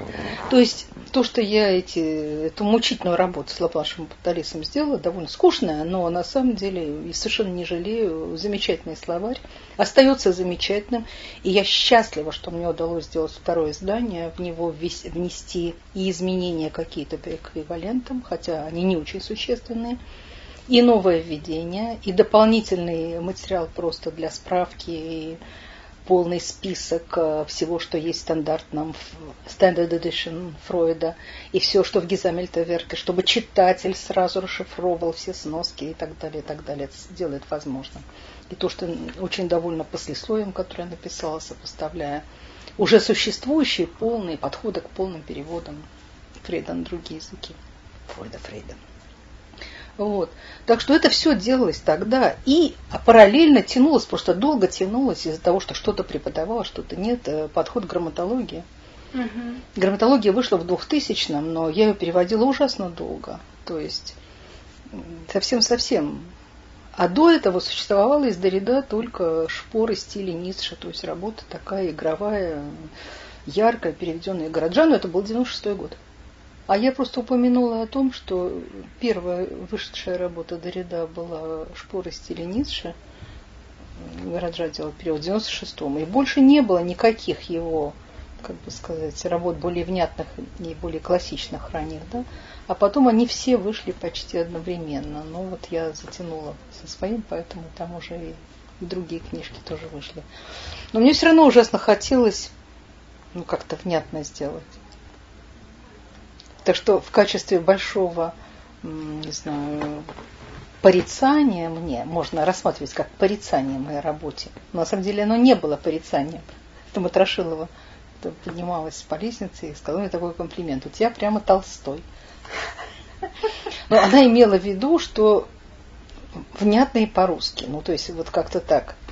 Наверное, можно было бы сказать, что это плохо или что это неправильно, но я думаю, что пусть другие сделают другие переводы. Нет, Пусть это, другие это сделают. ваше да. прочтение. Пусть другие. И замечательно. Я много раз объясняла в ответ на критику, которая может быть совершенно справедливой, что количество единиц, которые подлежат другому переводу, не основных, не терминологических, а основных, назовем их условно стилевыми – там очень большое, что там можно переклички этого с этим восстановить и так далее. Но это будет фон к тому, а абсолютно все переводить нельзя. Вот это с переводом очень удивительный тезис, который кто не переводит, не знает. Все перевести в оригинале невозможно. Это всегда выбор, это всегда селекция того, что считаешь основным. И если ты честно себя ведешь, то ты читателю говоришь, что ты предпочитал, и ты даешь ему свои эквиваленты, а не прячешь их. Потому что потом никакой критик никогда не догадается, где что ты как переводил, это он не будет проверять.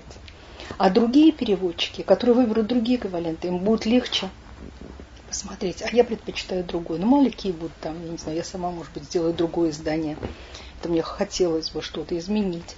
Потому что прошло уже тоже, не знаю, скоро 15 лет. Идет какой-то срок быстрого устаревания, потому что сейчас язык динамичен русский концептуальный язык, связанный особенно с западной философией, динамичен. И в нем многое что меняется, что-то принимается, что-то не, не, не принимается, что-то называется иначе. Какой-то поиск идет своих форм, иногда какой-то уродливый. Так что это как раз период невероятно интересный и, редкостный. И уже вот несколько после Петра был такой, был отчасти немножко в начале 19 века, в начале 20-го тоже было, а сейчас более мощно все это идет в связи с таким вот ну, распадением империи советской. Поэтому Получается, тут... как волны такого закрытия mm? и открытия. Да, да. И вообще вот это самое, Миша Розов э, замечательно называл некрасивым словом куматоид. Слово, я думаю, зачем такое слово куматоид? Но волновые какие-то вещи, не знаю, в другом совершенно смысле, что он говорит, то есть вширь и и, и вглубь, или там сказать на экстенсивный какой-то охват, и на интенсификацию чего-то, на охват и на проработку, иначе быть не может, это как дыхание. Угу, да. Это абсолютно человек, я всегда понимаю, как очень человеческий, почти телесный и жизненный ритм. И в культуре это тоже должен быть жизненный ритм. Охват и проработка, охват и проработка. Очень часто поэтому получалось так в разных культурах, что сначала перевод делался абы как, чтобы, а потом делался более... Не всегда, не буду, здесь никаких законов нет. Потом делался с большим вниманием все-таки к оригиналу.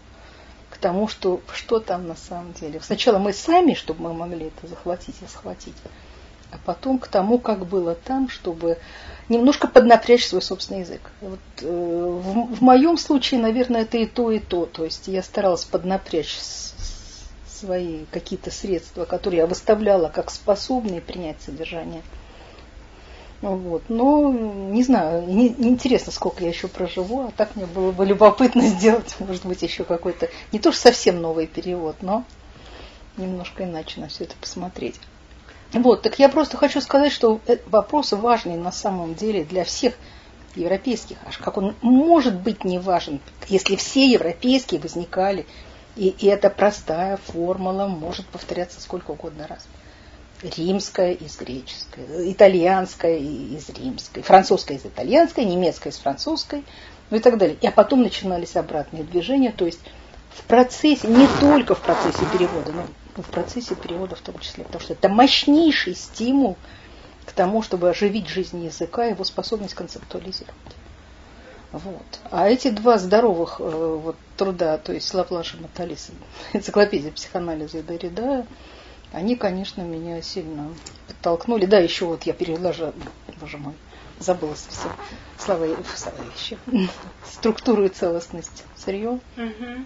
Это тоже было на, в начале уже 20 века, так что 20, 20 века, 21 века в самом начале, я уже забыл, 20, по-моему, 2001 год, что ли, 2002.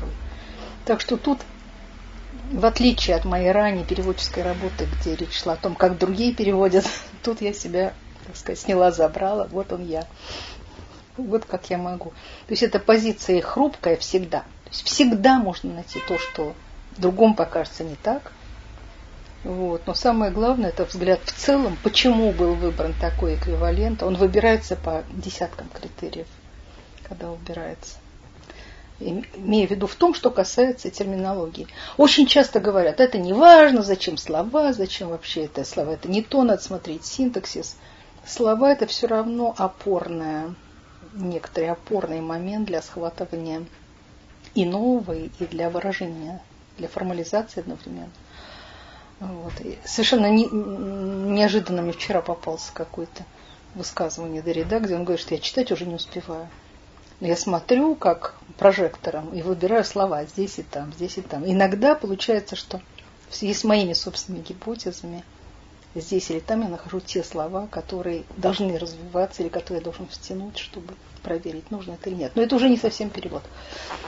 Вот. Ну а с переводом, господи, сейчас это замечательный вопрос, э, столь же динамично поставленный непереводимость. То есть все скорее, это все равно как с рациональностью. Все, наоборот, сейчас нет ни, рациональности никакой. Нет, все непереводимо и туда-сюда. Ну зачем тогда вообще купила мать?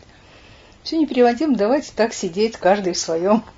И тем не менее все упорно переводят и будут переводить. И и тут я, я очень во многом большой пессимист, но я вместе с Рикером не пессимист в том смысле, что вавилонское столпотворение – это не проклятие, а это шанс.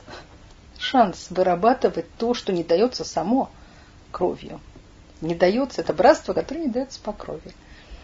Это какое-то отношение людей, которое требует огромных трудов.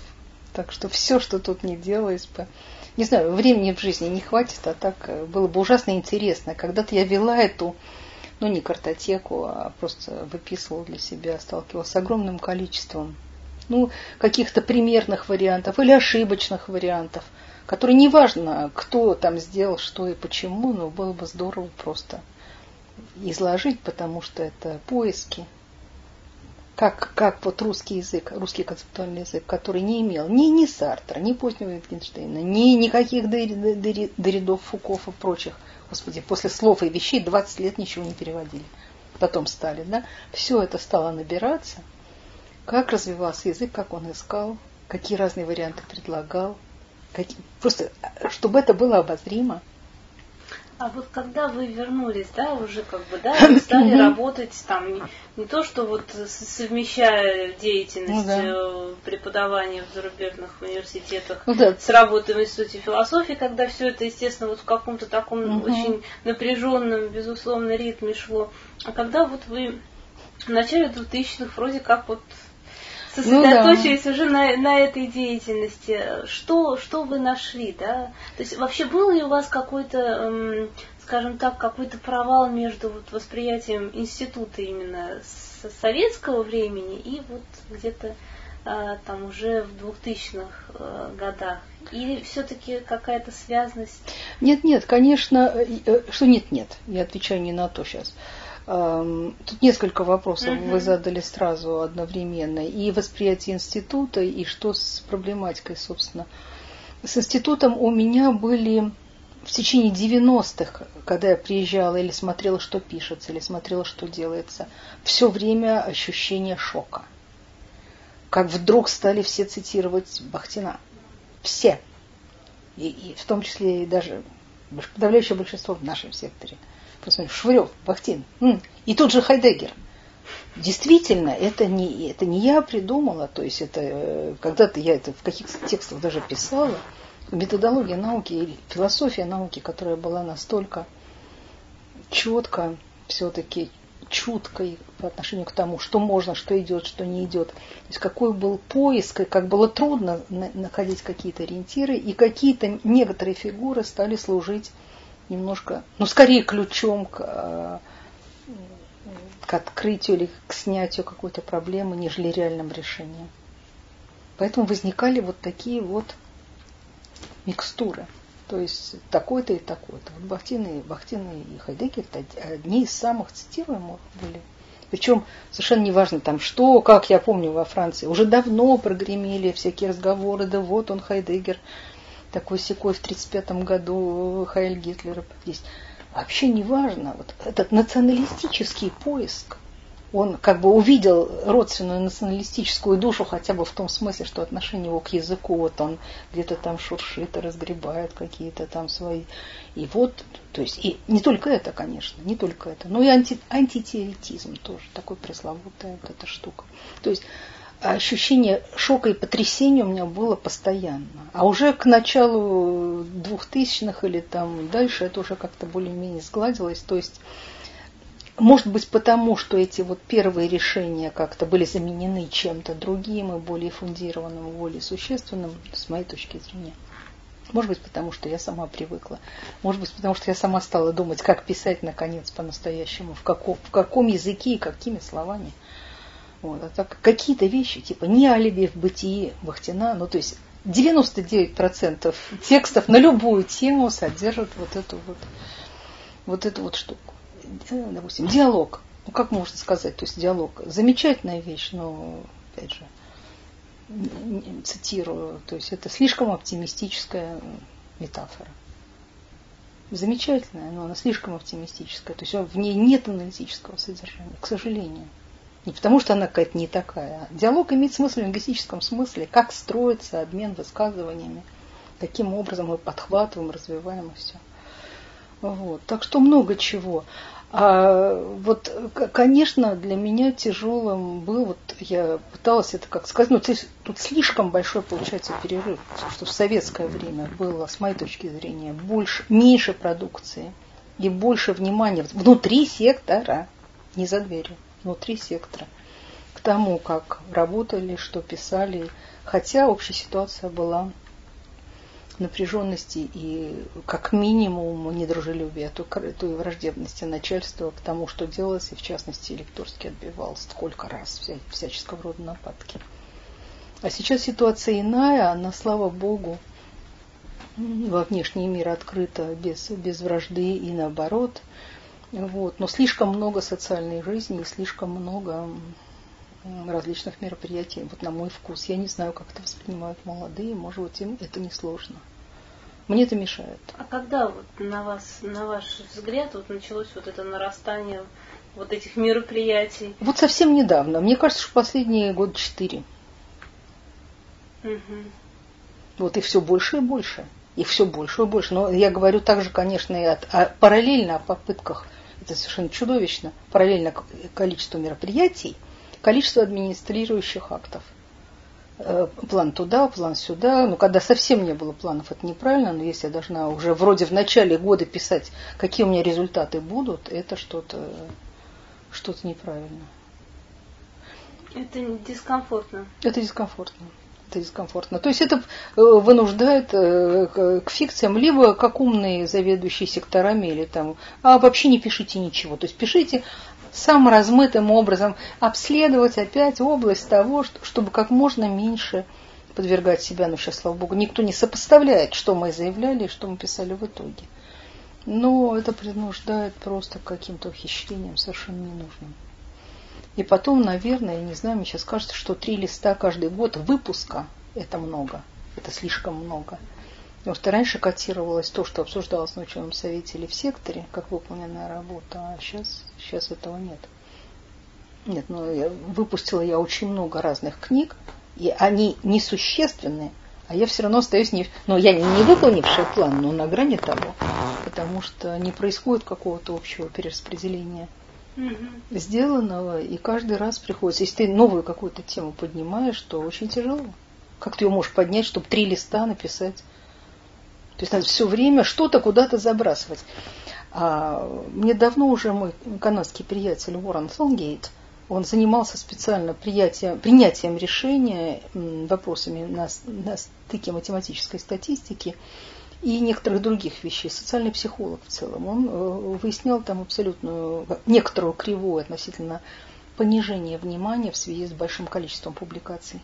Угу. Понижение потенциального внимания. Чем больше мы пишем, тем меньше шансов, чтобы кто-нибудь нас прочел. То есть это вот про- простейший механизм, он, конечно, ну как-то выпадает, видимо, из головы, а в целом, в общем и целом, вот тут даже проходишь мимо потому что белями стоят книги. Это я не... Ну, получается, что я из себя ругаю, потому что я много публиковала в последнее время. Да, и, и себя тоже коснулись ну, да. этим порицанием. Да. А... Но я много не писала до того. Я долго не, не, не писала, то есть больших книг не писала. А как вообще произошел вот этот выход, переход, да, от переводов к собственному творчеству? Ну, просто несколько вещей было. То есть я очень давно не писал ничего крупного. Писание крупного и мелкого имеет совершенно разные и импульсы, и, и разные энергетические затраты, и разные критерии. Это удивительно. Иногда кажется, что а, э, как просто я напишу статью, вот это, а в статье все видно на маленьком формате, прям как под лупой. В книжке тысяча страниц никто не заметит, что ты написал на 501 а тут, если у тебя всего 30 тысяч знаков, каждое слово на весу. А с другой стороны, действительно удивительное, и для меня это было большое переживание. Я думаю, что это касается только художественной литературы. Что крупная форма ведет себя как роман. Вот у меня так было с открытой структурой. Что мои герои как-то начинали, у меня было четыре героя. В книжке открытая структура, она имела подзаголовок Якобсон, Бахтин, Лотман, Гаспаров. И вот мои персонажи, это как бы четыре филолога, по-своему и философа, как они весь 20 век русский и во многом там, западный определили в своих областях. И вдруг, значит, у меня оказалось, что какие-то вещи, вот я не хотела, я не планировала, а вот что-то мне говорило обязательно вставить сюда. Или ни в коем случае не ставить. То есть какая-то императивность, но связанная с обликом самих персонажей. Например, мне в конечном счете это была книжка не то чтобы антибахтин, но анти неправильное, размытое и культурно бессмысленное использование Бахтина, вот, я говорю, как сноски э, абсолютно к любой ситуации. Чтобы постараться показать и понять, что, в чем, где было им сказано. То есть вернуть ему значимость, а, а не что-то иное. Ну, то есть, но он не был моим центральным персонажем.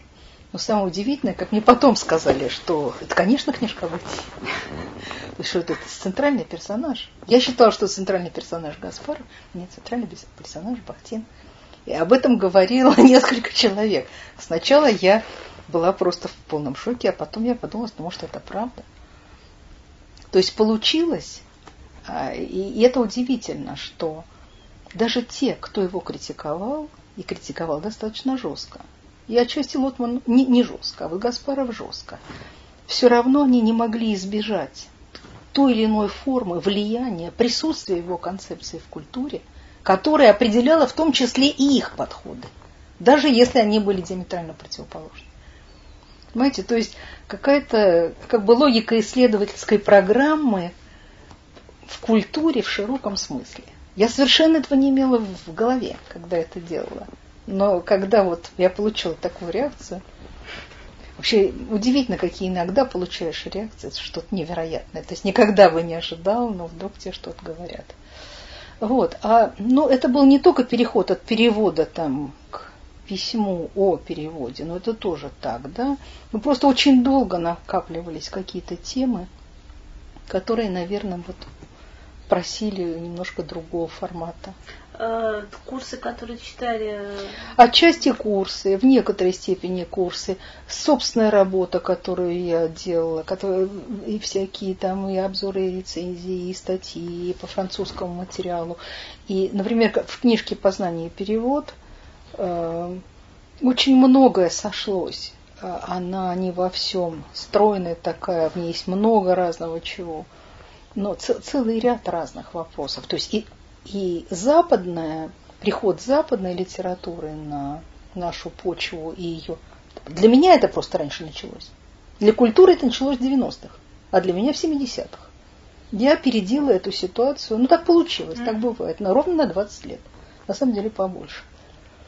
Вот, поэтому для меня это долго. И когда пришли вот эти 90-е годы, то есть у меня уже был дозревший вот этот импульс об этом как-то сказать.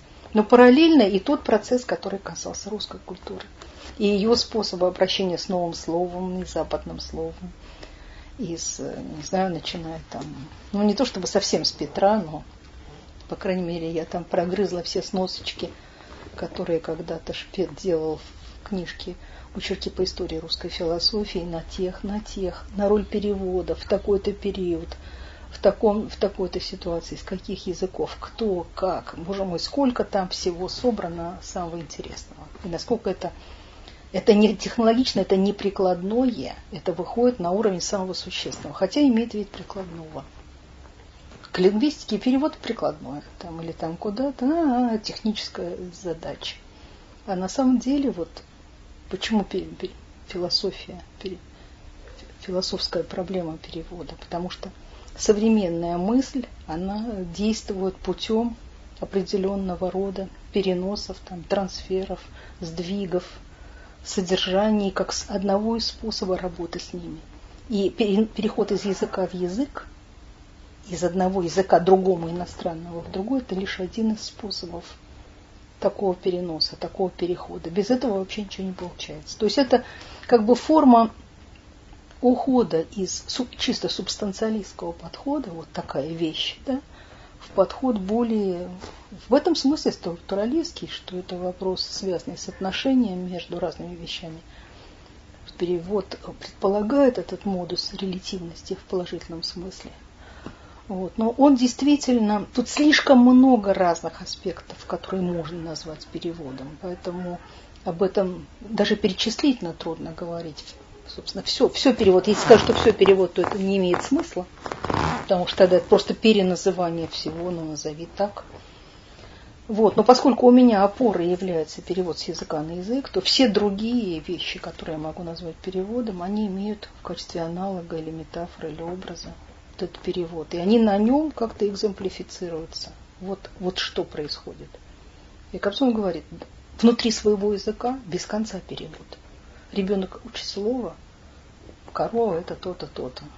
Это способность языка, такая автореферентная, то есть самого себя переводить и формулировать в других словах. Что именно эта способность лежит в основе возможности перевода из языка в язык парадоксальным образом. Угу. Сначала перевод без всякого перевода, а потом уже перевод между языками, потом перевод между разными семиотическими системами, среди которых есть вербальное или нет. Словом, вот, вот такой вот чудовищный вопрос. Получается, что вот э, как бы было ну не двадцатилетие, а был какой-то промежуток времени, когда вы занимались, в общем, преимущественно какими-то, скорее, философскими вопросами, филология как бы mm. не присутствовала да, в да. вашей деятельности. И потом она вернулась в связи вот с какой-то внутренней интенцией или все-таки в связи с, вот, с внешними какими-то факторами? Вы знаете, был еще один внешний фактор, о котором я не упомянула, а сейчас вспомнила. Я все-таки, меня взяли на работу на полставки в Институт высших гуманитарных исследований имени Милитинского. Он стал называться именем Милитинского после смерти Азар Моисеевича. Это было в самом конце 90-х. Не помню, 97 или 98 а, это не значит, что там только филологи, там скорее историки даже, наверное, но все-таки это место скорее филологическое, в гораздо меньшей степени философское. Но я пыталась там а, тоже что-то такое выяснять, зачем вам философия. Например, там есть такая серия желтенькая, желтенькие книжечки, они очень хорошо расходятся. Евги э, свой путь э, в науке, да, и там у меня был один из вопросов, зачем вам нужна ли была философия, или зачем она была нужна. Ну, в общем, мне как-то интересно это было. Так что это было связано с тем, что я оказалась вторично институционализирована вот в ФГИ. И там как раз на полставки также был Михаил Иванович. Там вообще очень много было. Ну, представьте себе Мелитинский или там Топоров или Гуревич там также был. Он уже почти не ходил на заседания. Но когда они приходили, все садились за стол. Это было здорово. Вот. Ну, так что это, ну, это внешне. Это не, не чтобы меня, наверное, не заставило этим заниматься, если бы, если бы не собрались несколько ниточек то есть действительно работа по переводу и осмыслению, что делается, когда мы переводим. Как можно передавать, переводить, как нужно относиться к наследию. Ведь все отношение к наследию это есть способ определенного притворения того, что есть в какие-то публицируемые формы. Как сейчас говорят, смешно считать, что Пушкина можно читать школьнику. Он ничего не понимает там, его надо переводить. Переводить как, как угодно, объяснять, мудрый составлять, составлять словарик, обороты, все, что хочешь. То есть это выход из э, фокализации такой активной, он очень быстро происходит в культуре. И нужны огромные усилия к тому, чтобы это было живым. А чтобы это было живым, значит, нужна специальная работа. Вот, так что эта линия, и линия, связанная просто с анализом разного материала и с окружением историками, филологами, и собственным переводом, и собственным прошлым, и с теми огромными работами и, и волнениями, и, и иногда недовольством с тем, что получилось, что получилось хорошо, если не получилось в тех переводах, которые я сама делала. Так что там собралось все. И свое, и не свое, и внешнее, и просто возревание какое-то было.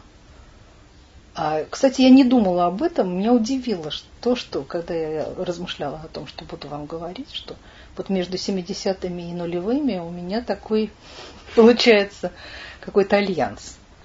А между ними было другое, там в разных смыслах другое.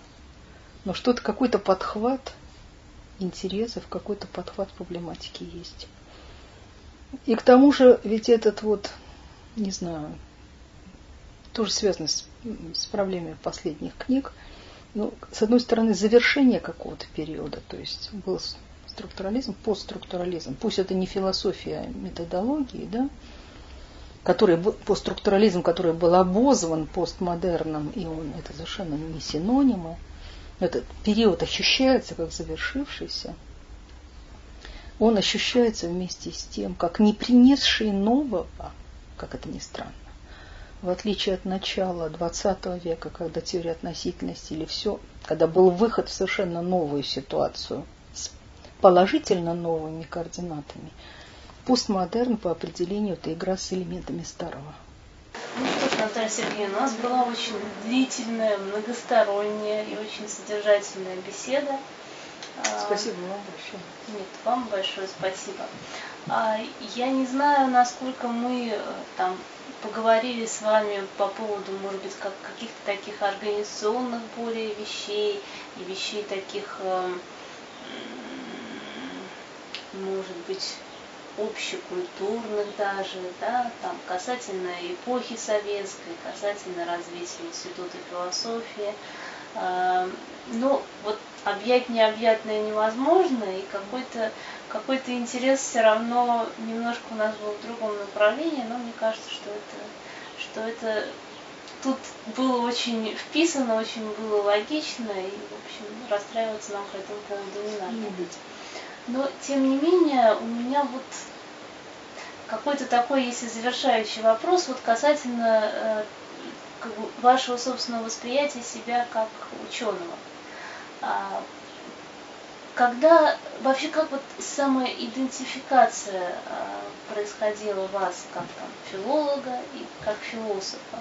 Вот, было вот, вот было это осознание, да, там вот, до какой-то поры, что там я филолог, в какой-то момент, что я философ.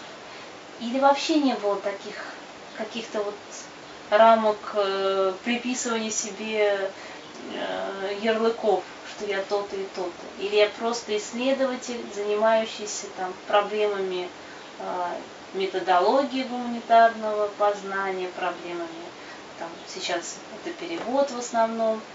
Как вот, вот именно э, в плане научной деятельности, как происходило и происходила и угу.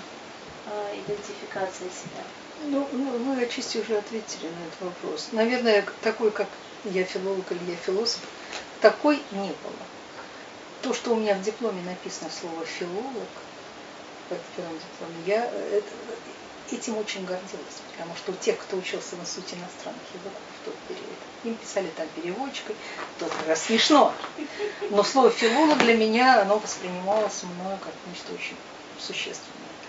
Слово «я философ» я не произнесла бы никогда, потому что э, считаю, что это вообще не профессиональная классификация и не такая, и не так идентифицирующая человека, как вот можно в ряду других профессий это назвать.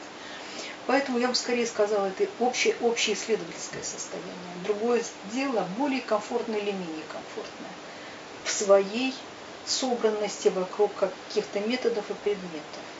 То есть вот ту радость, которую я испытала, когда я впервые стала что-то делать сама, то есть исследовательское, это я очень хорошо помню. Когда я смогла что-то, ну не знаю, вот с диссертацией по структурализму написать, тоже у меня было чувство, что что-то такое я очень важное прибавляю. Но потом возник какой-то период, где я себя чувствовала между двумя стульями. И чувствовала это скорее как э, не очень приятное. То есть в какой-то период вы мне уже этот намек как бы подкидывали, что надо же было в такое сообщество прийти. Это же что? Это было что-то невероятное. Для того, чтобы там научиться как-то жить, это нужно было много сил и доказать, попытаться то, что я что-то могу.